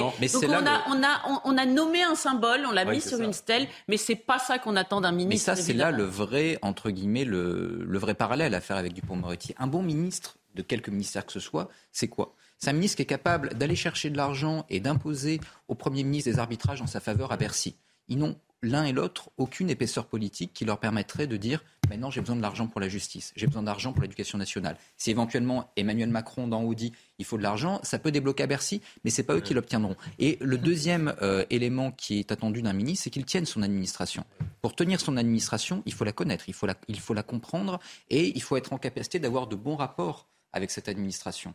Vous l'avez dit, Éric Dupont-Moretti arrive avec déjà un contentieux profond avec une grande partie de cette administration, notamment les magistrats. Par définition, quand vous le nommez, vous savez que c'est mal barré. Papendiaï, avec tout le respect que je lui dois, c'est un chercheur euh, et c'est un enseignant euh, de l'enseignement supérieur c'est des gens que j'aime bien. Je fais partie de cette caste-là. Mais je ne me vois pas du tout.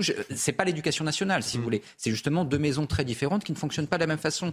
Pas parce que vous êtes enseignant dans le supérieur que vous comprenez l'éducation nationale. Donc, par définition, il est dans les mains de son cabinet. Et le cabinet, vous l'avez dit, ben, c'est un peu le même. Allez, rapidement, c'est peut-être le mot de la rentrée, plus certainement le mot de la discorde, de l'abondance, ou plutôt, eh bien, la fin de l'abondance, qui, vous le savez, ce mot qui est en ce moment sur toutes les lèvres, celle du président de la République, Emmanuel Macron.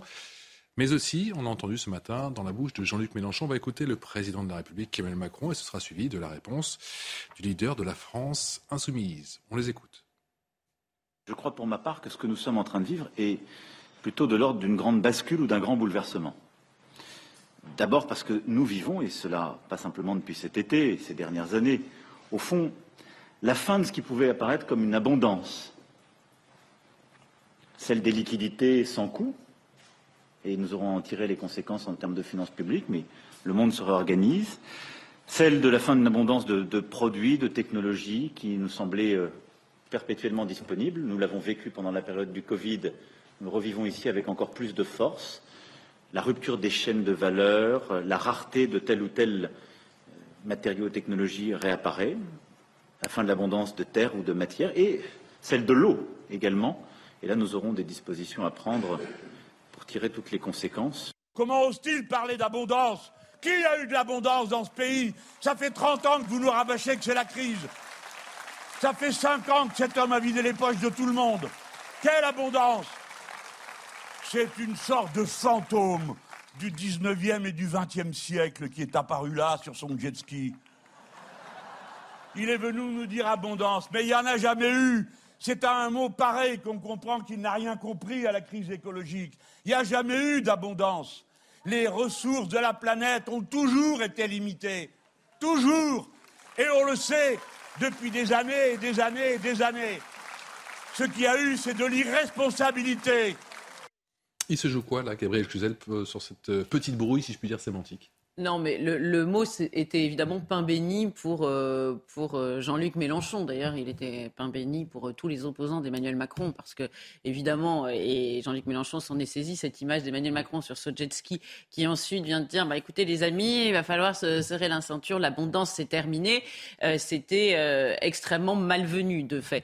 mais moi, je, suis frappé par les, les, incohérences de, de Jean-Luc Mélenchon, parce que ce que euh, prédit Emmanuel Macron, qui est quand même très inquiétant. Parce que moi, c'est plus que le mot abondance, c'est le mot grande bascule qui m'a fait peur. Parce c'est, on a l'impression, vous savez, quand Mitterrand était arrivé, on avait dit on passe de, euh, de l'ombre à la lumière. Là, on va passer de la lumière à l'ombre. Grande bascule, c'est soudain, c'est pas un petit peu. On va pas perdre un peu de pouvoir d'achat, un peu d'électricité, un peu d'eau. Mm. Non, c'est, c'est, c'est, c'est, une grande bascule, c'est une grande bascule. C'est quand même euh, mm. inquiétant.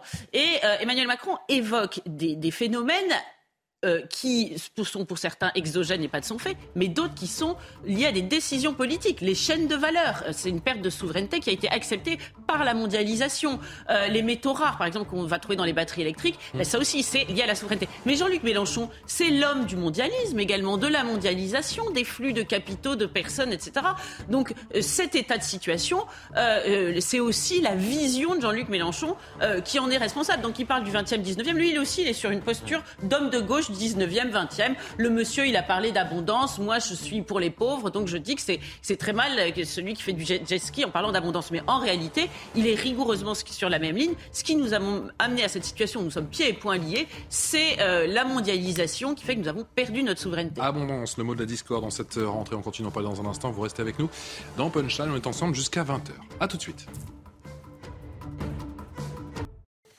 Merci encore de votre fidélité de retour, toujours sur le plateau de, Punchline. La dernière partie avec Gabriel Cluzel, avec Benjamin Morel et Paul Melun. On parle de SOS Médecins qui ne décolèrent pas du côté de Mulhouse. Des explications juste après l'essentiel de l'actualité avec Clémence Barbier.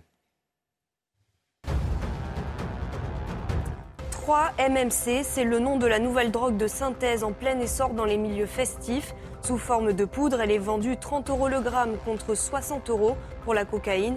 Après la prise de cette substance en provenance principalement d'Asie, les consommateurs se retrouvent alors dans des états psychotiques avec une paranoïa et une profonde anxiété. À Tripoli, dans la capitale libyenne, le calme est partiellement revenu après des affrontements entre milices. Ils ont fait au moins 32 morts et 159 blessés. Des rafales de tirs et des bombardements ont été observés dans les quartiers ouest de la ville. Il n'y avait pas eu de tels affrontements dans le pays depuis juin 2020.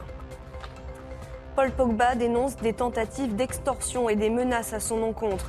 Il a réagi au lendemain de la diffusion sur les réseaux sociaux d'une vidéo où son frère aîné promet de grandes révélations sur son cadet. Selon des proches de la famille, de fortes sommes d'argent sont réclamées aux joueurs de foot s'il veut éviter la diffusion de nouvelles vidéos prétendument compromettantes. Une enquête a été ouverte en France début août.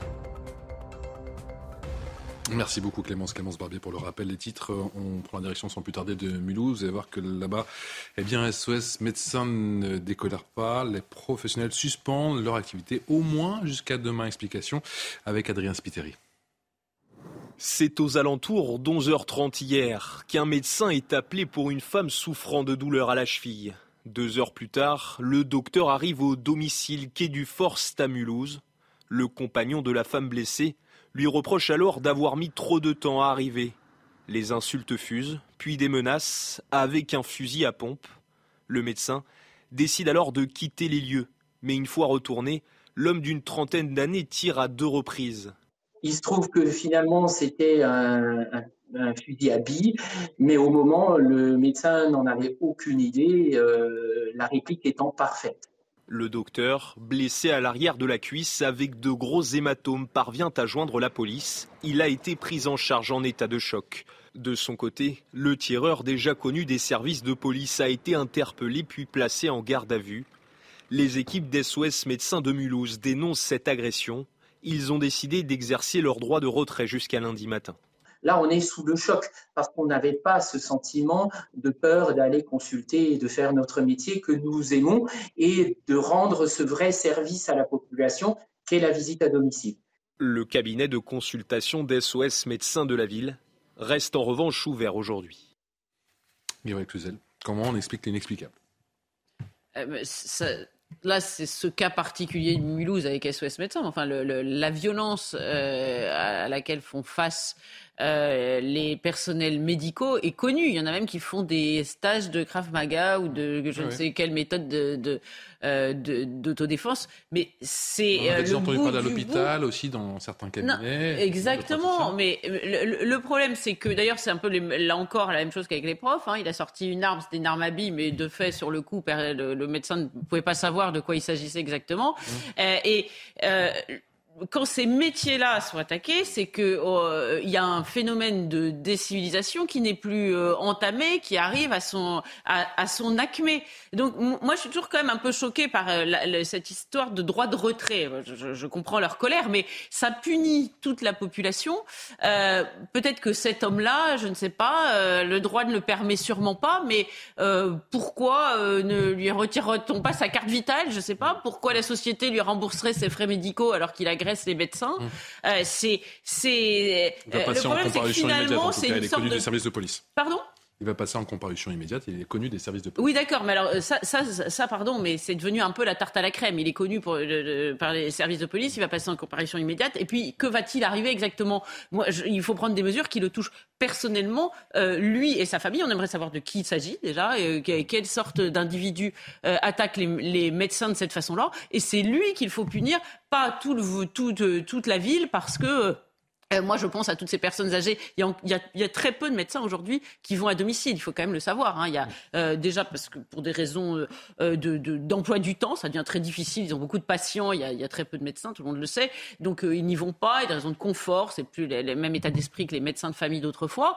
et il y a des personnes âgées qui ont absolument besoin, qui sont gravataires, qui ont absolument besoin que les médecins se déplacent. Et à cause de cette hurluberlu, ils n'auront plus le droit aux, aux visites des médecins. Moi, je trouve ça absolument détestable. Donc c'est cette personne là qui doit être sanctionné euh, et, personne d'autre. L'impression de marcher sur la tête, Paul Melun. Oui, et puis ce qui est tragique, je trouve, dans cette époque, c'est que de plus en plus, euh, mais on pourrait aussi parler des policiers, des pompiers, des professeurs, mmh. des, métiers ô combien importants pour nos compatriotes, qui sont euh, au contact de nos compatriotes lorsqu'ils ont une souffrance physique, lorsqu'ils ont un problème dans la rue, etc., etc., sont en première ligne face, euh, et, là je rejoins ce que vous disiez, Gabriel Cluzel, sur un, processus que moi je qualifie effectivement de décivilisation d'un pays dans lequel, un pays qu'on a connu jadis en paix, qui aujourd'hui effectivement va, et on le voit de jour en jour, avec une succession succession de faits divers qui, mis bout à bout, font irrémédiablement penser à un fait de société très profond d'un pays qui, euh, par euh, des, citoyens qui sont de moins en moins civiques, par, euh, comment dirais-je, une inflammation de la violence à toutes les strates de la société, qui crée des tensions. Et c'est absolument déplorable que des métiers aussi nobles que ceux de médecins, de pompiers, de policiers soient en première ligne face à cette violence qui gangrène notre société. Et donc, il faut réfléchir, je pense, aux, causes profondes qui, nous ont, qui ont produit ces effets-là, et la raison pour laquelle, depuis plusieurs décennies, on l'a laissé faire, laissé passer, eh bien, cette époque tragique où euh, les valeurs, les, valeurs traditionnelles, les normes, les apprentissages, on parlait tout à l'heure de l'éducation, font cruellement défaut et produisent des effets absolument délétères aujourd'hui dont on ne peut en aucun cas se satisfaire. Benjamin Morel, médecin, pompier, effectivement, le disait Paul Melun, policiers, bien évidemment. Il y a une lame de fond quant à ces agressions qui se multiplient Il y a une lame de fond et c'est peut-être encore plus profond que ça. C'est une vraie rupture morale. Parce que je veux bien qu'on nous explique que euh, pour un certain nombre de délinquants aujourd'hui, notamment des trafiquants de drogue, la police est une bande rivale et qu'à partir de là, on rentre dans une logique de guerre. OK, non tact. Mais même en pleine bataille, vous laissez passer les médecins. Vous tirez pas dessus même en plan de bataille, lorsque les pompiers arrivent et qu'ils viennent éteindre les, incendies, eh bien, vous les laissez faire. A priori, c'est pas eux l'ennemi. on ne va pas nous faire croire que les médecins des SOS médecins sont coupables de violences euh, symboliques ou réelles face à certaines populations qui tout d'un coup justifieraient sociologiquement, potentiellement, etc. Non, là, c'est des conneries. Excusez-moi, pardonnez-moi l'expression. Mais, c'est réellement des conneries. Je, pas pour donc, là, je, vois l'argument. Bien sûr. La personne et donc là, qui a tiré, c'est en gros, tu as mis trop de temps, donc je, vais te menacer, je vais te punir. Quoi. Là, il y a une vraie rupture morale. C'est-à-dire que cette rupture morale, comment l'analyser et comment... Euh, il y a en effet un sujet de réponse pénale. Je suis d'accord avec Gabriel. Aujourd'hui, il y a une sanction qui n'est pas assez rapidement et assez sévèrement euh, donnée, peut-être. Mais il n'y a pas que ça. C'est-à-dire que l'idée même de s'attaquer à un médecin parce qu'il a du retard, alors qu'il vient vous aider, qu'il vient vous sauver, en soi, là, c'est quelque chose qui relève d'un rapport totalement pathologique à la société. Et donc là, on a en effet une rupture morale vraiment très problématique. Le crack, c'est un petit peu, vous le savez, l'histoire sans fin à Paris, mais, mais pas seulement. Un trafic très, très différent de celui des autres drogues, cocaïne, héroïne ou encore cannabis. Les explications et cette enquête signée Olivier Gangloff avec Sandra Busson.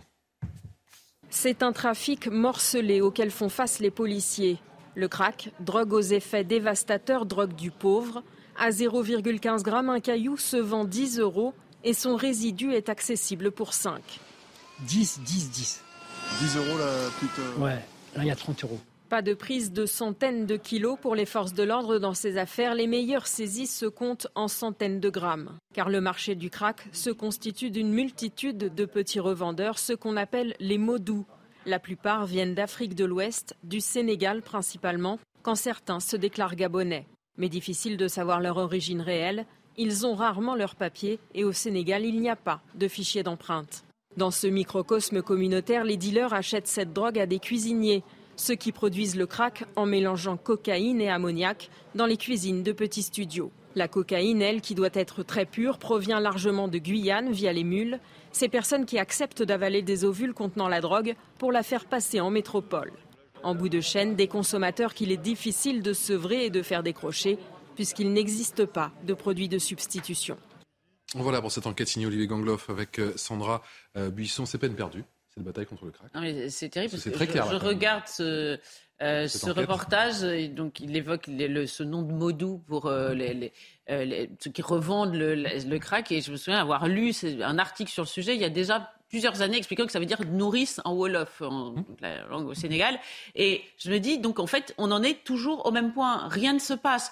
Mais euh, bah, comment expliquer qu'un pays qui a réussi à mettre 67 euh, millions euh, d'habitants sous clé pendant plus de presque un an, euh, on n'arrive pas à résoudre ce problème qui euh, est lié, tout le montre, à, à, des, trafics avec le, Sénégal. Alors le Sénégal n'a pas d'empreinte. Ah bon, bah, très bien. Mais et, donc là, on en reste là, c'est terminé. On s'occupe plus de la question. Moi, je peux vous dire, j'ai vécu deux ans au Sénégal.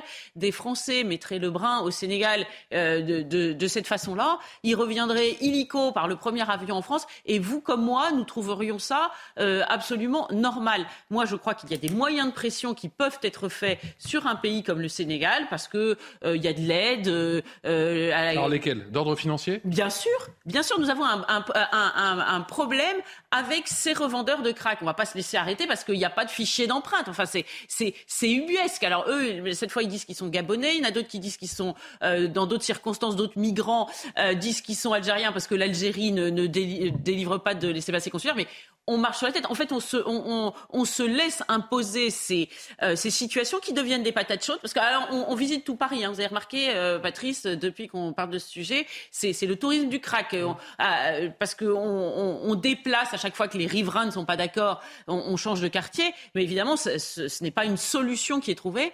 Et je, je, ne comprends pas que le, le, gouvernement puisse se satisfaire de cette situation. Ça me paraît incroyable. Pas de cette, de cette situation. Gérald Darmanin, qui a promis, regardez, c'était jeudi, de se faire preuve de grande fermeté. Très prochainement, de faire preuve de fermeté et de se rendre très prochainement en Afrique de l'Ouest. Écoutez-le. Vous savez qu'il va falloir frapper beaucoup plus fort. Le crack n'a pas besoin d'être réduit, mais anéanti. Pour cela, en ce qui concerne le ministère de l'Intérieur et la préfecture de police, il faut démonter les filières. Je me rendrai bientôt en Afrique de l'Ouest pour avoir un, dialogue franc avec les pays concernés et créer des conditions de reconduite très rapide des trafiquants dans leur pays d'origine. Il faut également interpeller systématiquement les consommateurs de la rue pour que les habitants de Paris et des départements de Petite Couronne singulièrement de Seine-Saint-Denis, soit définitivement débarrassé de ce fléau. Un voyage en Afrique de l'Ouest pour changer la donne. Mais on dirait un discours de candidat au poste de ministre de l'Intérieur. Parce que ça fait quand même déjà des mois qu'il est ministre de l'Intérieur, M. Darmanin. Et ça fait des mois que le président Macron est en fonction aussi. Et ça fait des années que les ministres de l'Intérieur successifs nous promettent monts et merveilles pour résoudre les problèmes de la délinquance, du trafic de drogue, de l'ensauvagement. Rien n'a été fait. Il y a le mondial de rugby en 2023, il y a les JO, il y a Paris 2024. Donc j'imagine que là, il y a peut-être une détermination. je suis pessimiste, mais j'ai beaucoup de mal à croire M. Darmanin. Enfin, à un moment donné, si vous voulez, on peut quand même constater une forme, comment dirais-je, d'absence de volonté politique depuis des années sur la question du crack.